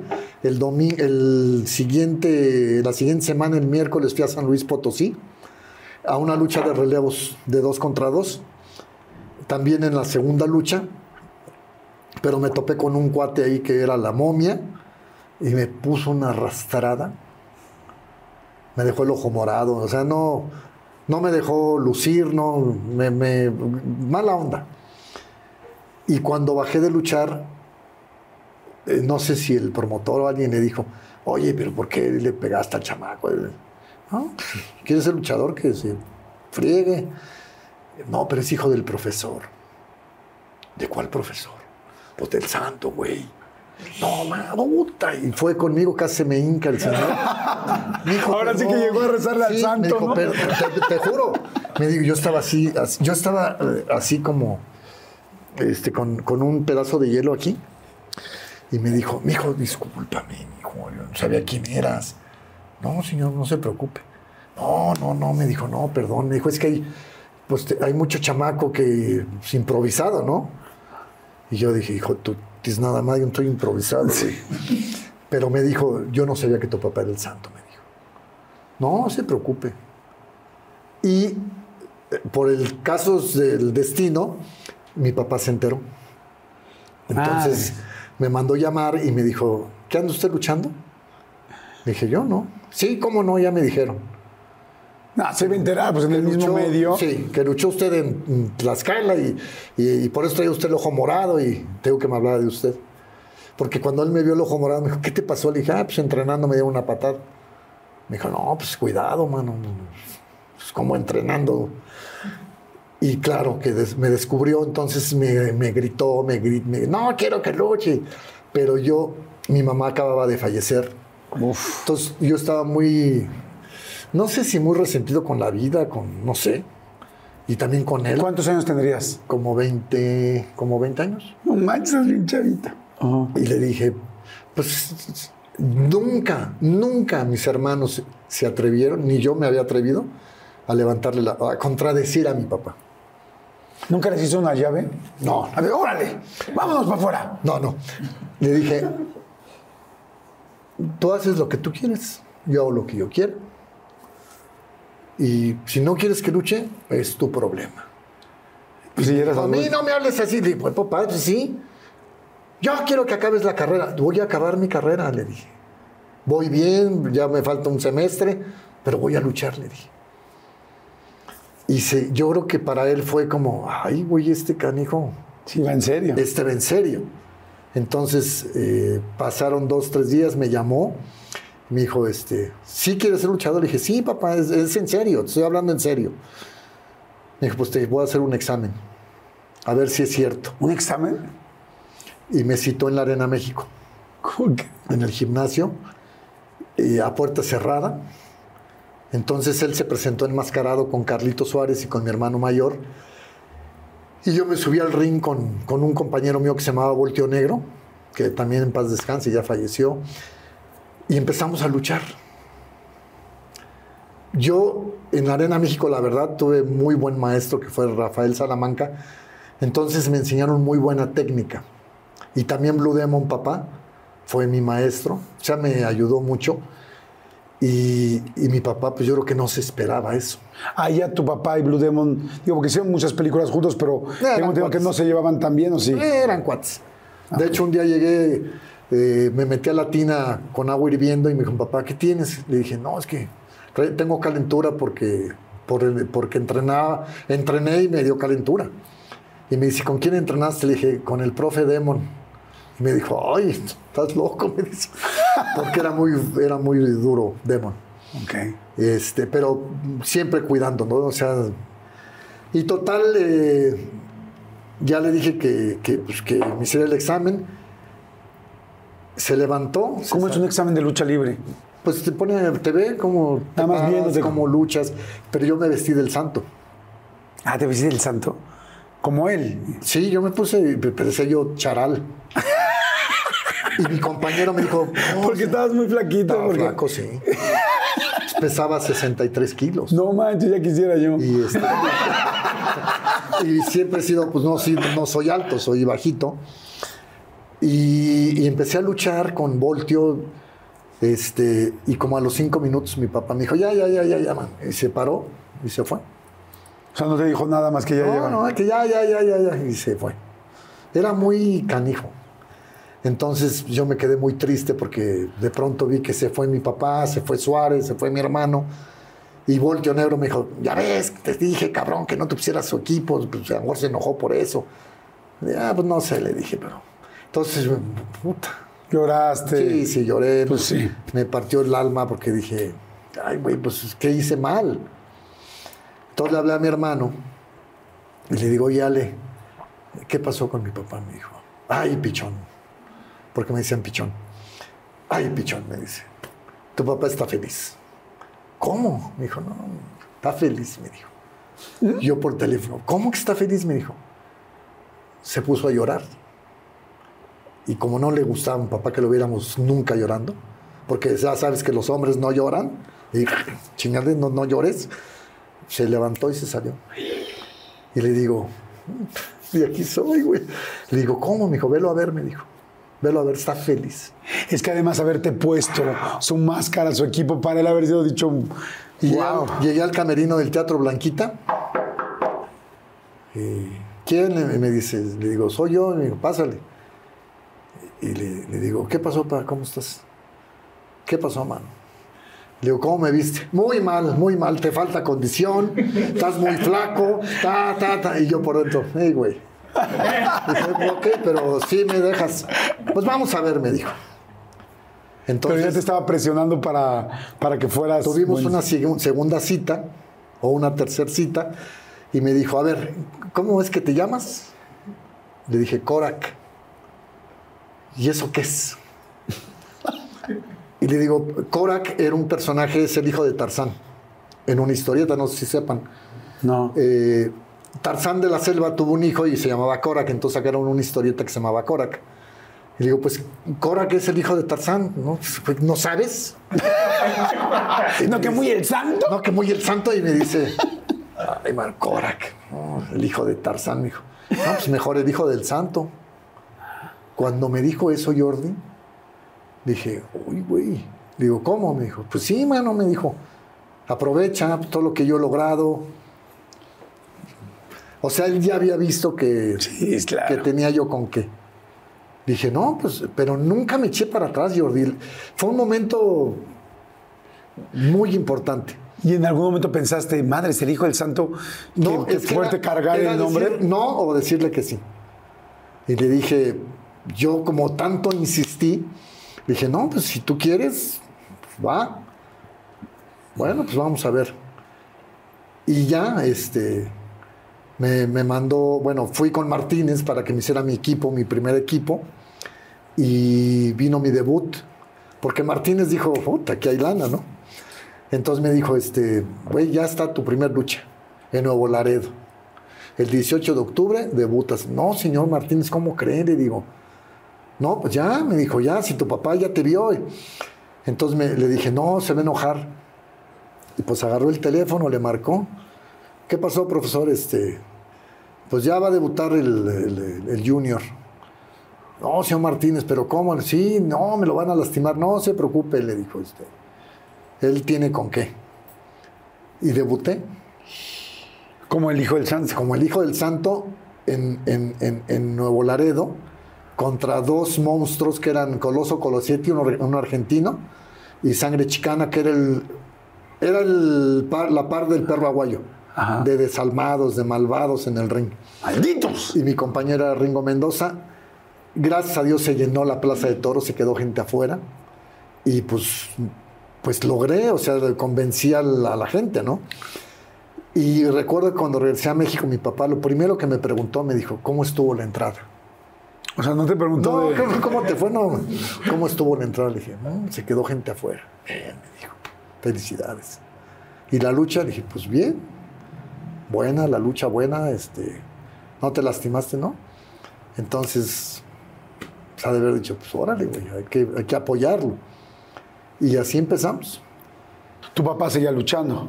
No. Ah, Mi ¿ya se había papi se había retirado? retirado en septiembre del 82.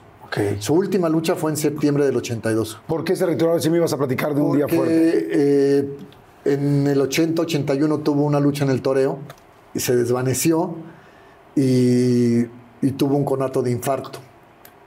Entonces, eh, La que fue con Misioneros de la Muerte. con los misioneros de la muerte, que era el signo Nero Navarro y el Tejano, que pues estaban chavos y ellos querían, pues, les dieron la oportunidad de luchar con el santo y dijeron pues, y le cargaron la mano, o sea, la Pero, verdad, pero tu papá, ¿cuántos años tenía? como 62, No es cierto. 62, 63, y estos escuincles como 25 años, No juegues. pero, pero no lo respetaron, o sea, le dieron duro. Y por eso los bautizaron como los misioneros de la muerte, porque pues casi matan al santo. Pero qué gandallas. sí, sí, Por- Porque, la edad, digo, por más que tenga la experiencia, No ¿sabes? tuvieron ningún, ninguna concesión, ningún respeto hacia él. Entonces mi papá ahí decidió que ya. ahí le da casi un infarto. Sí, le dio un, un, un conato de infarto. Le pusieron un marcapasos. Eh, Fue la primera vez que veías que lo sacaban así de golpeado, bueno, con Sí, un... porque ahí, pues sí, ya estuvo, porque ya todos se quedaron quietos. Los luchadores ya dijeron, ahí está pasando algo. ¿Tú ya habías visto la muerte de algún luchador antes? No. Entonces, sí, sufrí mucho. Lloré porque pues, nos, me espanté. Entonces, Claro. el señor Suárez me decía, este, no te preocupes, man, ahorita va- tu papi está bien, subió al vestidor al- al- con el doctor. Y ya decidió retirarse. Entonces, cuando él se despidió, él me pidió que fuera enmascarado a sus despedidas. Que tú fueras de Sí, porque yo ya había hecho mi primer película como El Hijo del Santo. Y entonces eh, me presenté con máscara. Yo quería luchar, pero él me dijo, no, no, no. ¿Que ¿Cómo fue tu primera película? ¿El hijo del santo y las hijas vampiras? No, pero contra los vampiros asesinos. Ok. El hijo del santo y Chanok. ¿Sí conoces a Chanok? Claro, claro. Ah, pues nos juntaron a los dos eh, superhéroes mexicanos y que ese Chanok ya no era Andrés García, fue Nelson Velázquez, un chico que cantaba muy bonito. Y nos unieron eh, y fue mi primer película. Wow. mi primera oportunidad en cine, gracias al licenciado eh, Pérez Grobas. Y, y bueno, pues fue mi... Y ahí mi papá, en la, en la última escena cinematográfica del Santo es esa película, ¿Esa donde sales cuando tú? me entrega a su personaje. Wow. Me dice, tú vas a hacer la continuación de- del Santo y, y tienes que respetar y cuidar este, el nombre y el personaje, ¿no? Y, y hacerle el bien y ta, ta, ta. Y fue la última escena cinematográfica de él. Y mi primera escena como el Hijo del Santo.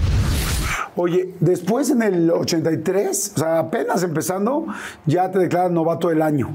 O sea, ya desde ahí es como, sí, muy padre su papá y todo, pero él es muy bueno. Y empiezan las luchas y te empieza a ir muy bien. Oigan, ahora vamos a un momento de transformación presentado por Toyota Prius. ¿Cómo se sentía tu papá con los cambios de ser evidentemente su hijo a ahora ser su compañero de lucha en el encordado? Pues tuve la suerte de, de ser un luchador taquillero. Ajá. En el tiempo de mi papá y en el tiempo de, de mis inicios, los, los luchadores, eh, o sea, había uno en especial que metía gente. Entonces, uno de los luchadores taquilleros era el Hijo del Santo, otro era el Perro Aguayo, otro era Mil Máscaras. Entonces, los promotores invertían no tanto, o sea, llevaban a Mil Máscaras con, con luchadores de su peso, pero el que metía a la gente era Mil Máscaras. O el que metía a la gente era el Perro Aguayo, o el que metía a la gente era el Hijo del Santo. Entonces fui el luchador más taquillero como tres o cuatro años consecutivos. Oye, cuando empieza a ver todo esto tu papá, todo el éxito, tal, taquillero. Estaba muy orgulloso. ¿Qué te decía? Estaba muy contento, muy, pues me felicitaba, me decía, te felicito, te felicito. Siempre eran halagos, eh, pero siempre me, me tenía con los pies en la tierra. Un día llegué- llegó a Ciudad Juárez, empezamos a hacer giras juntos, pero él no luchaba. Él iba de traje Ajá. a despedirse y me presentaba y yo luchaba. Fuimos a, a- a Panamá, eh, a Estados Unidos, a, to- pues, a un montón de la- lugares de la República Mexicana. Pero él nada más se presentaba y decía, bueno, pues me voy, pero les dejo a mi hijo. y yo luchaba, entonces no le gustaba verme porque se ponía Eso muy te iba a nervioso. preguntar. ¿Ah, sí? Y yo también me ponía nervioso. Si él me veía, me tropezaban, me pasaban cosas. Entonces un día llegamos a un acuerdo. Me dijo, este, ¿por qué te pones nervioso? Y digo, pues porque estás viéndome.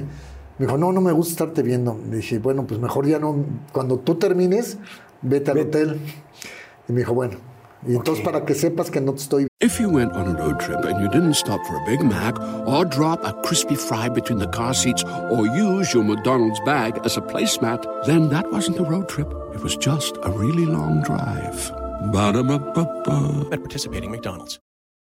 The most exciting part of a vacation stay at a home rental? Easy. It's being greeted upon arrival with a rusted lockbox affixed to the underside of a stranger's condo. Yeah, you simply twist knobs, click gears, jiggle it, and then rip it off its moorings, and voila! Your prize is a key to a questionable home rental and maybe tetanus. When you just want to get your vacation started by actually getting into your room, it matters where you stay. At Hilton, we deliver your key right to your phone on the Hilton Honors app. Hilton for the stay. Y ya, y, y eso me ayudó mucho porque era mi, mi, mi- era mi mayor juez, imagínate. Claro. Siempre nos cuesta este trabajo con los- la gente que nos subimos a un con el escenario. santo, pues imagínate. Entonces llegamos a ese acuerdo de que él no iba a estar presente. Entonces yo ya sabía que no estaba y ya me, me desenvolvía mejor. Pero pues empecé a funcionar, eh, Jordi. Y luego algo que me, me- me llenó de satisfacción, me tuve que partir el alma con muchos. Pero tenía yo muchas Pantalones. o sea, ahora sí que estaba chiquito. Es que me aguanté muchas ofensas, de que estaba enano, que estaba flaco, me gritaban lagartija plateada. Y, y mi papá me decía, no les hagas caso. Me dijo, tú, tú crees en ti, ten fe en ti. Y tu papá te lo está diciendo, ¿no? Diciendo, ¿Para qué quieres otra opinión si tienes la mía? Claro. Entonces eso me, me ayudó mucho. Sí, así. ¿Qué es más difícil ahora que tu hijo también se, pues está arriba del, arriba del ring? ¿Qué es más difícil? ¿Qué, es- da más nervio? Ver a tu papá, porque tú veías a tu papá cuando tú eras chiquito luchando y con peligro en el ring, o ver a tu hijo. Pues a mi papá lo veía con, con, a lo mejor con más preocupación.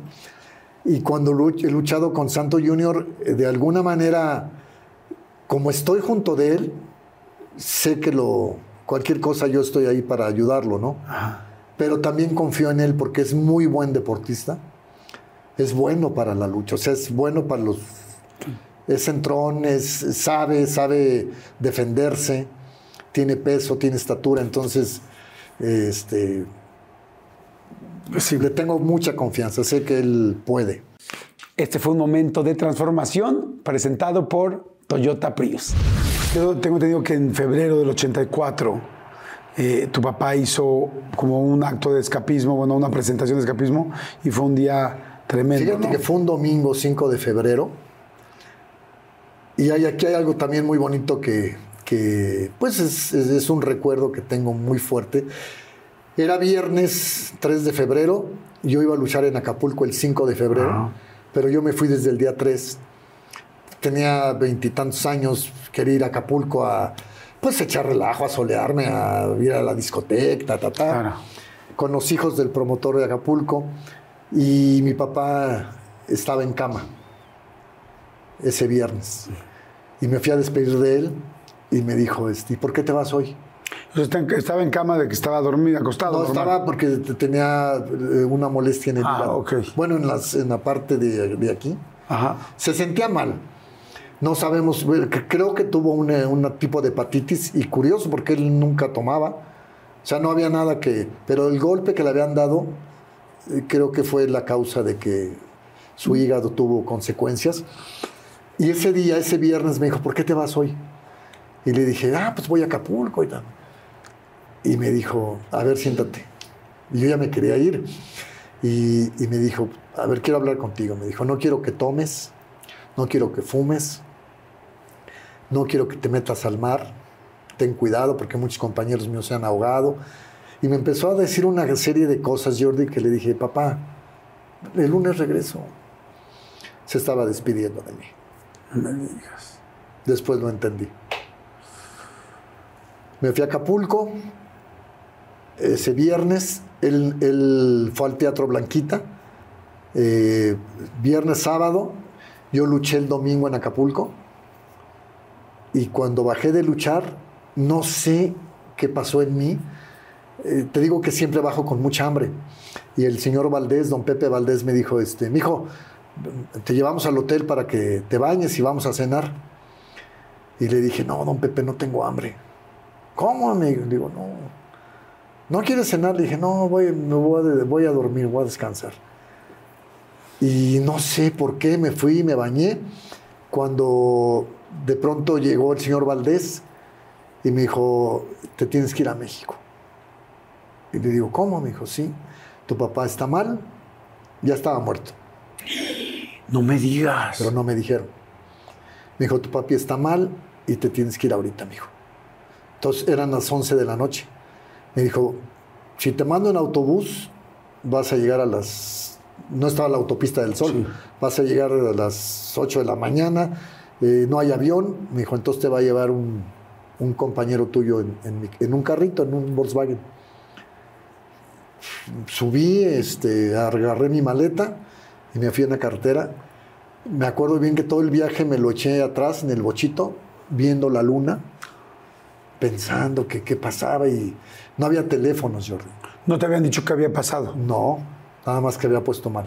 Como lo- el viernes ¿Lo habías visto tú mal? dije, pues, llegué a México en la madrugada del, del lunes y, y ahí me enteré que, que estaban en Galloso. No me digas. Y no sé, o sea, ¿Y qué fue lo que le pasó? no, le di un infarto al miocardio. ¿En, en el show? Sí, antes en el camerino. Le dio un infarto, se lo llevaron de emergencia al hospital Mosel. Y obviamente, pues, eh, no lo pudieron salvar. Falleció en el hospital. Y decidieron, o sea, no podían decir, no, mis hermanos primero decían que no, po- no iban a decir que se había muerto el santo. Pero no era justo para el público, ¿no? Entonces lo tuvieron que conservar con máscara, dar la noticia de que el santo se había muerto. Yo no escuché las noticias. El domingo en la noche había un programa con Talina Fernández, si no estoy mal, en el Canal 5 y daban noticias. Y yo ni pelé la tele. Yo me subí a mi cuarto y no prendí la tele. Si no, ahí me entero. Claro. O sea, cómo Dios te, te protege, ¿no? Entonces, cuando llegué a México, un amigo de mi hermano me dijo que estaban en Galloso. Y obviamente dije, puta. Y el chico que me había llevado, el señor que me llevó en el bochito, sí. él ya sabía. Entonces bajé llorando y digo, me, dijo, me abrazó y me dijo, yo ya sabía y don Pepe también, pero no te- no quisimos decir. Imagínate seis horas en Sí, carretera. Y me dijo, pero yo te llevo a Galloso. Y ya me subí al bochito. Este, agarré un traje de mi hermano, me puse traje, llegué a Galloso, en Sullivan, y yo iba a entrar así, pero mi hermano mayor me dijo, no, no entres, ponte máscara. Le digo, no, pues ¿cómo máscara? Pues, ponte máscara porque hay mucha prensa, me dijo. Y ya estás luchando, ya estás activo. Entonces, mi papá está enmascarado en, en el ataúd. Y pues ya lo vi dormidito, O sea, sí, sí lo viste al final. sí, adentro del ataúd. Este, con su máscara y... Ay, Jordi. O sea, algo que no... Con el tiempo entendí, güey, se quería despedir de mí, y yo, ya me voy, ya me voy, güey. Por tu papá. Gracias, claro. por tu papá. sí. No, no, no solo por el santo, sino por tu papá. Sí, claro que sí. Porque el santo es una cosa, pero tu padre es otra. De hecho, tu papá y mi mamá pues son vecinos porque mi, mamá está en Mausoleos del Ángel, que son unos nichos, y ahí es donde está tu papá, ¿no? Sí, claro. Ajá. Mira, son vecinos, ¿sabes? Ay, qué padre, ¿ya este, ves? Sí, es un lugar donde, pues donde, bueno, pues donde al final están los últimos restos, aunque yo siento como tú, que hablo todos los días, que más bien fue el cuerpo, pero que el alma está ahí, ¿no? Claro, ahí están. Ajá, seguro y- están. Y, y ahora te digo, hay cosas que de pronto no sé si él me las dice o pero las hago, ¿me entiendes? Por ejemplo, amo, amo estar con mi familia, amo mi casa. Él era muy hogare- hogareño. Viajaba mucho, pero cuando podía estar en la casa, estaba en casa. Hacía de comer y, y a mí me encanta la cocina, me encanta cocinar, me encanta pintar. Tengo cerca de 300 pinturas eh, que ahorita pues no valen, pero deja que me muera, vas a ver, malvado. Como Doña Frida Kahlo, vas a ver. Eh, lo hago con el corazón, ¿me entiendes? Claro. No tengo una técnica, pero yo, yo pinto lo que, lo que algo me lo dice. Ajá. Y pinto, y pinto. Y siempre pinto cosas. Siempre está el santo presente. Eh, un ojito del santo o, o pinturas del santo o lo que haga, pero siempre está mi, mi sello ahí, ¿no? Wow. Como botero que pinta gordos, pues yo pinto al santo, y, o el- aunque sea el ojo. Me gusta escribir. Y, y Gabriela llegó a mi vida en un momento. Híjole, es que yo digo que Dios pone las cosas. Llegó después de que falleció tu papá. Sí, él ya- ella ya no lo conoció. De hecho, en la película recrea ella la escena en donde mi papá le da el infarto y se va al hospital. Gabriela ha cumplido muchos sueños de mi papá. O sea, gracias a Gabriela yo, yo logré hacer una marca con, con el santo. Gracias a Gabriela yo puse una tienda. Mi papá, siempre que veía piratería, las máscaras y los monitos, yo le decía, papá, ¿y por qué no registras? Mi Ay, mano, si Cantinflas no puede, yo menos. O sea, entonces, claro que se puede. Y Gabriela me, me enseñó que sí se puede. Fuimos a derechos de autor, registramos la marca. Mi papá me enseñó a registrar el personaje. Ajá. Cuando yo empecé a luchar, me dijo, vete al, impi- al derecho de autor y registra el hijo del santo, el santo junior, el santo tercero, el nuevo santo. Y 40 años tengo Sí, pagando tus derechos. y también eh, el santo, santo el enmascarado de plata. Y pues la, la gente, pues a veces no sabe, Jordi, me, tú ves mis redes y me ponen que, que a toda la gente demando. Sí, porque es un legado que mi papá me dejó y lo tengo que proteger, lo tengo que cuidar. Y no me gusta, salud, Gracias. no me gusta, salud. Salud. No me gusta que, que abusen de, de mi personaje, ¿no? Sí, lo que has hecho con, las, con la tienda y con la, el merchandising ha sido increíble. Las, las máscaras, las playeras. A mí se me hace que lo has hecho muy bien, porque al final sí son personajes y son y, y no todo el mundo, no es que no se puedan defender, es que mucha gente no se da cuenta de lo que realmente tiene. Y tú sí te diste cuenta. Claro. Y mi próximo, mi próximo sueño es hacer un museo. El Museo del Santo. No he recibido apoyo de nadie, de ningún gobierno, lamentablemente, no sé por qué. Pero Gabriela un día me dijo, este, lo vas a hacer, tu museo lo vas a tener, me dijo, pero ¿qué te parece si mientras lo hacemos en libro? ¿Cómo? Me dijo. Tienes mucho material. Ella editó un libro con Conaculta, Ajá. un libro de ese tamaño precioso, que se llama Imágenes. Este, y ella lo, lo- o sea, ese logro lo hizo ella, pero es como un homenaje a mi papá. La estatua que está en Tepito fue idea de Gaby. Yo en ese tiempo había hecho un comercial y me había ganado medio millón de pesos y me iba a comprar un jaguar. Y Gabriela me dijo, no, papacito, no te vas a comprar ningún jaguar. Le dije, ¿por qué no? Pues, me dijo, no, porque te, al otro día te van a secuestrar que, pensando que estás millonario. Y adiós jaguar y adiós esposo. No.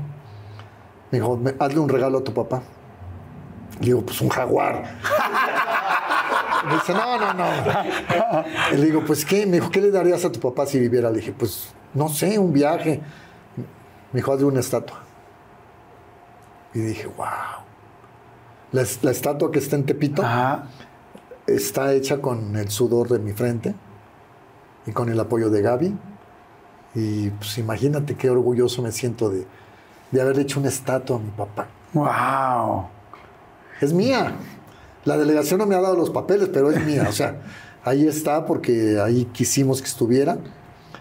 Y, y yo pienso que mi papá amaría mucho a Gaby. Porque se, se- ella se, se fusionó conmigo, hicimos un gran equipo. Y ella como productora, tú eres productor, yo sabe cómo hacer las cosas, me ha guiado, me ha, y me ha dado una familia. Entonces, no puedo tener más bendiciones. Wow. Y a esta etapa de mi, de mi vida, lo único que quiero es disfrutar día a día, el solo por hoy, el día de hoy, el, Eh, el ayer pues ya se fue, mañana no sabemos. La vida es así. Creo que hemos hecho un buen trabajo, Claro. Gabriel y yo como pareja, como equipo. Y ya son muchos años, Jordi, son 30 años. de- 30, 30 años de casados. Y en estos años, decía ahorita yo, de la carrera ha sido impactante. Yo he escuchado a mucha gente decir eh, que evidentemente sé el peso que tiene para ti esto, pero he escuchado a mucha gente decir, el hijo del santo, eh, o sea, no solamente igualó a su padre en cuanto a lucha, sino que tuvo otros logros y otros éxitos. ¿Qué opinas de eso cuando escuchas eso? Pues mira, yo, yo pienso que nunca habrá otro luchador como el santo, o sea, como lo que es el santo, como ídolo, como Con todo lo que conllevaba. todo. Pero creo que él está muy orgulloso de mí, siento que está orgulloso porque, porque yo he logrado hacer cosas que él no hizo. Eh, tuve mi programa de radio, eh, tuve mi programa de televisión, tuve, escribí en el récord muchos años, en el, en el gráfico. O sea, he ejercido mi carrera universitaria, algo que mi papá quería. Entonces, eh, yo digo que está ahorita está así con una sonrisa como la que tienes tú. Aquí anda, mira. Aquí anda feliz. Pues yo, yo la verdad te, te quiero agradecer por, por la entrevista, por todas las pláticas, por, por dejarnos conocer tu vida, la vida de tu padre. Gracias. Pues verdaderamente dos leyendas impactantes, como dices tú, que va a ser muy difícil que volvamos a tener algo así. Tendremos otras cosas, otras personas diferentes, otras figuras, otros héroes de diferentes maneras. Pero yo creo que como el santo y ahora como lo que has hecho tú como el hijo del santo, va a ser muy complicado volver a tener. Y, me dio mucho gusto hoy poder conocer a tu hija, a Gaby, eh, saber evidentemente del éxito que está eh, y de la carrera que está arrancando tu hijo Santo Junior y, y- y saber que ellos son para ti pues tan importantes. ¿Qué significan tus hijos para ti? Ay, pues es que es algo precioso tener, tener a esos bebés desde pequeñitos. Con mis hijos mayores eh, tuve esa fortuna de, de tenerlos pequeñitos y cuando me los quitaron, eh, que a veces los adultos no sabemos cómo lidiar este tipo de, de problemas, pues la mejor o lo, lo más fácil es te quito a tus hijos y para desquitarme o para vengarme de ti me sentí el hombre más desdichado, más triste no saber eh, lo que es tener a tu hijo cerca, no verlo crecer, ta, ta, ta. Perderlos, ¿no? No tenerlos. Y, y bueno, pues lamentablemente eh, perdí esa caída, pero cuando nació esta chiquita, ella me regresó el, el amor de padre, el, el saber que soy amor. papá, el- y pues los adoro, los amo. Los amo a los cuatro, pero a los dos, a, a ellos dos, que los has podido tener más cerca. ellos saben quién es su papá. ¿Con qué palabras podrías definir la relación con tus hijos, con, con tus dos hijos con los que hoy vives y convives? Decías amor. Es, es que es, es amor, es amor auténtico, amor, es, es- son mi vida, son... No, no, no, no. Ahorita estoy en una etapa difícil porque es cuando empiezan a volar y el nidito se va quedando vacío. Bueno, no vacío, con Gaby y conmigo, pero verlos crecer, ver cómo pasan los años. Le, le agradezco a Dios infinitamente todos los días tener a este par de niños. Ya agradecimiento. Uf. agradecimiento a Dios. Todos los días, todos los días, Jordi. ¿Qué es lo que más te gusta de tu hija? Su, su, De Gaby. su interior es un alma vieja, es una mujer, es una niña sabia o una mujer sabia, Sabiduría. sí, y me enseña mucho. Me pone a leer, me da libros, me exige que los lea, que le, después, ¿en qué capítulo vas? Eh, es muy espiritual. La amo, la amo, es, es mi, es la niña de mis ojos. Y mi hijo, eh, tu hijo, ¿qué palabras? él, él es mi, mi niño que está cumpliendo sus sueños, que... Sueños, que porque además hay sueños en medio de los tres, desde tu padre, tú y Sí. ahora tu hijo. Que me respeta, que me ve con admiración, que, que a pesar de que me lleva como 30 centímetros de estatura, este, me ve como si fuera yo un gigante. Los amo, los amo, Jordi. O sea, es amor, amor verdadero, amor de, de- gratitud. Todos los días me despierto y lo primero que hago es darle gracias a Dios por, por tener a una mujer a mi lado, a la que puedo proteger, a la que puedo amar, a la que puedo cuidar. Y con mucho orgullo te digo que soy un, un hombre fiel. Quizás tuve aventuras hace muchos años, ya no me interesan. Yo soy feliz teniendo a esta mujer a mi lado, dándole ternura, dándole, llevándole su café en la mañana a la cama, su té, su desayuno, lo que ella quiera, porque lo que se merece es eso y más. Me gustó la palabra orgullo, que conlleva con todo lo que estás hablando, tanto de tus hijos para ti como de ti para tus hijos. Dijiste, mi hijo, aunque pida más, ahora me ve como un gigante. Y eso es algo precioso que un padre pueda decir eso, porque eso habla del ejemplo de todo lo que has eh, dado y hecho con ellos. Y yo, yo la verdad es que quiero que este señor Guzmán pueda seguir disfrutando todo lo que has hecho y lo que te has ganado a pulso, como tu padre se lo ganó, como tú te lo ganaste. Y te quiero dar un, un regalo. No, Estás muy acostumbrado a regalar máscaras.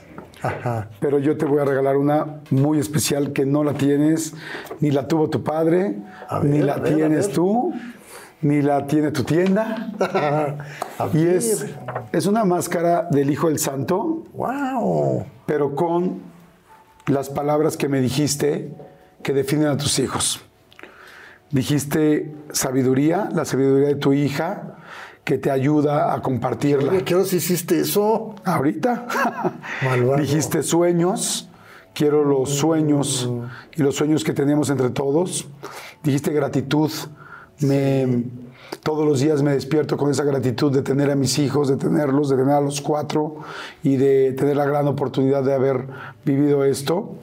Dijiste la palabra orgullo y es me siento orgulloso y se sienten orgullosos ellos de mí. Empezaste la frase cuando te pregunté de tus hijos, dijiste amor.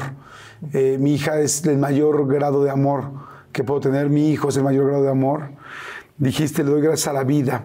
La palabra vida, lo que significa esta palabra es una locura, lo que hizo tu padre, lo que hiciste tú, lo que hizo tu esposa con ustedes. Dijiste agradecimiento y dijiste felicidad. Esta máscara representa cada una de las palabras que dijiste hoy de tu vida y de tus hijos y te quiero regalar una máscara del Hijo del Santo No, qué oficial. bonito, gracias. Y Muchas espe- gracias, Jordi. ¿Me la pongo? Como tú quieras, claro que sí. Te la vas a poner toda la vida porque ya la tienes. ¿Me la quito esta? Puedes hacerlo. Puedes hacerlo sin que. Muy bien. Wow. Y para que vean, son hechas a mi medida. En la tienda oficial del Hijo del Santo. Qué bonita, gracias. Ahí están todas las palabras que significan para ti tus hijos. Gracias. Y me da mucho, mucho gusto. Gracias. Gracias por tu regalo, pero, pero antes de no, no quiero enfriar este momento tan hermoso. Gracias, Jordi. Al contrario. Muchísimas gracias. Muchas, muchas gracias a ti. He tenido miles de entrevistas, pero hoy pues fue muy diferente. Lograste eh, hacer que, pues, bueno, hasta groserías dije. Yo que soy tan, tan recto. Tan recto, Porque fuera de- del recto. señor Guzmán sí es peladón. Y Pero- le gusta bailar y le gusta contar chistes. Pero el Hijo del Santo. No, no, ese es uy, muy fresa. Oye, me encanta, me encanta verte la máscara con, lo- con las palabras de lo que significa tu vida en este momento y tus hijos. Y te ves increíble. Pues soy un hombre muy, muy, muy afortunado, Jordi. Por, por todo, por, por lo que tengo y porque todavía este, este tipo de oportunidades de poder compartir contigo, con tu público, lo que hay adentro de- del Hijo del Santo, pues qué bonito. Muchas gracias. Gracias, a ti. amigo chulo. Muchas, muchas gracias. Este es un regalo para ti. Muchas gracias. oficial. Ah, fantástico. Es una playera, Una buenísimo. playera. Espero que te la pongas. Pero por supuesto que sí. ¿Me la puedo poner sin quitarme la mía? A ver, a ver, cámbiatela que se te ve el pecho. Fíjate, ahí voy. Fíjate muy bien. Ahí va la cámara. Ok. Hacia el micro. Micro, pero no quiero tampoco revelar mi panza. Entonces voy a hacer esto, fíjense.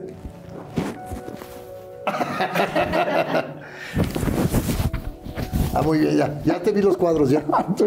Los cuadros oblicuos. Ahí está. Muy bien, muy bien. Ahí estoy. Ay, Amigo, mi Jordi. Muchísimas gracias. Igualmente, muchas gracias a ti.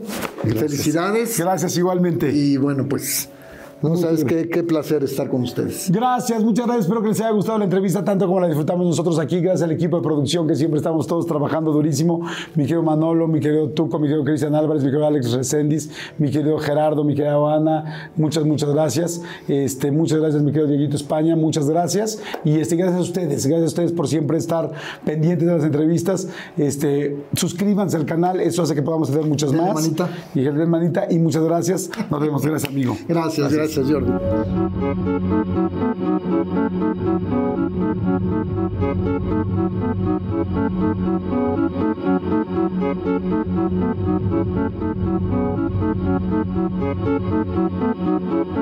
Go spread the word. When you get a fresh hot McCrispy from McDonald's and you can feel the heat coming through the bag, don't try to wait till you get home.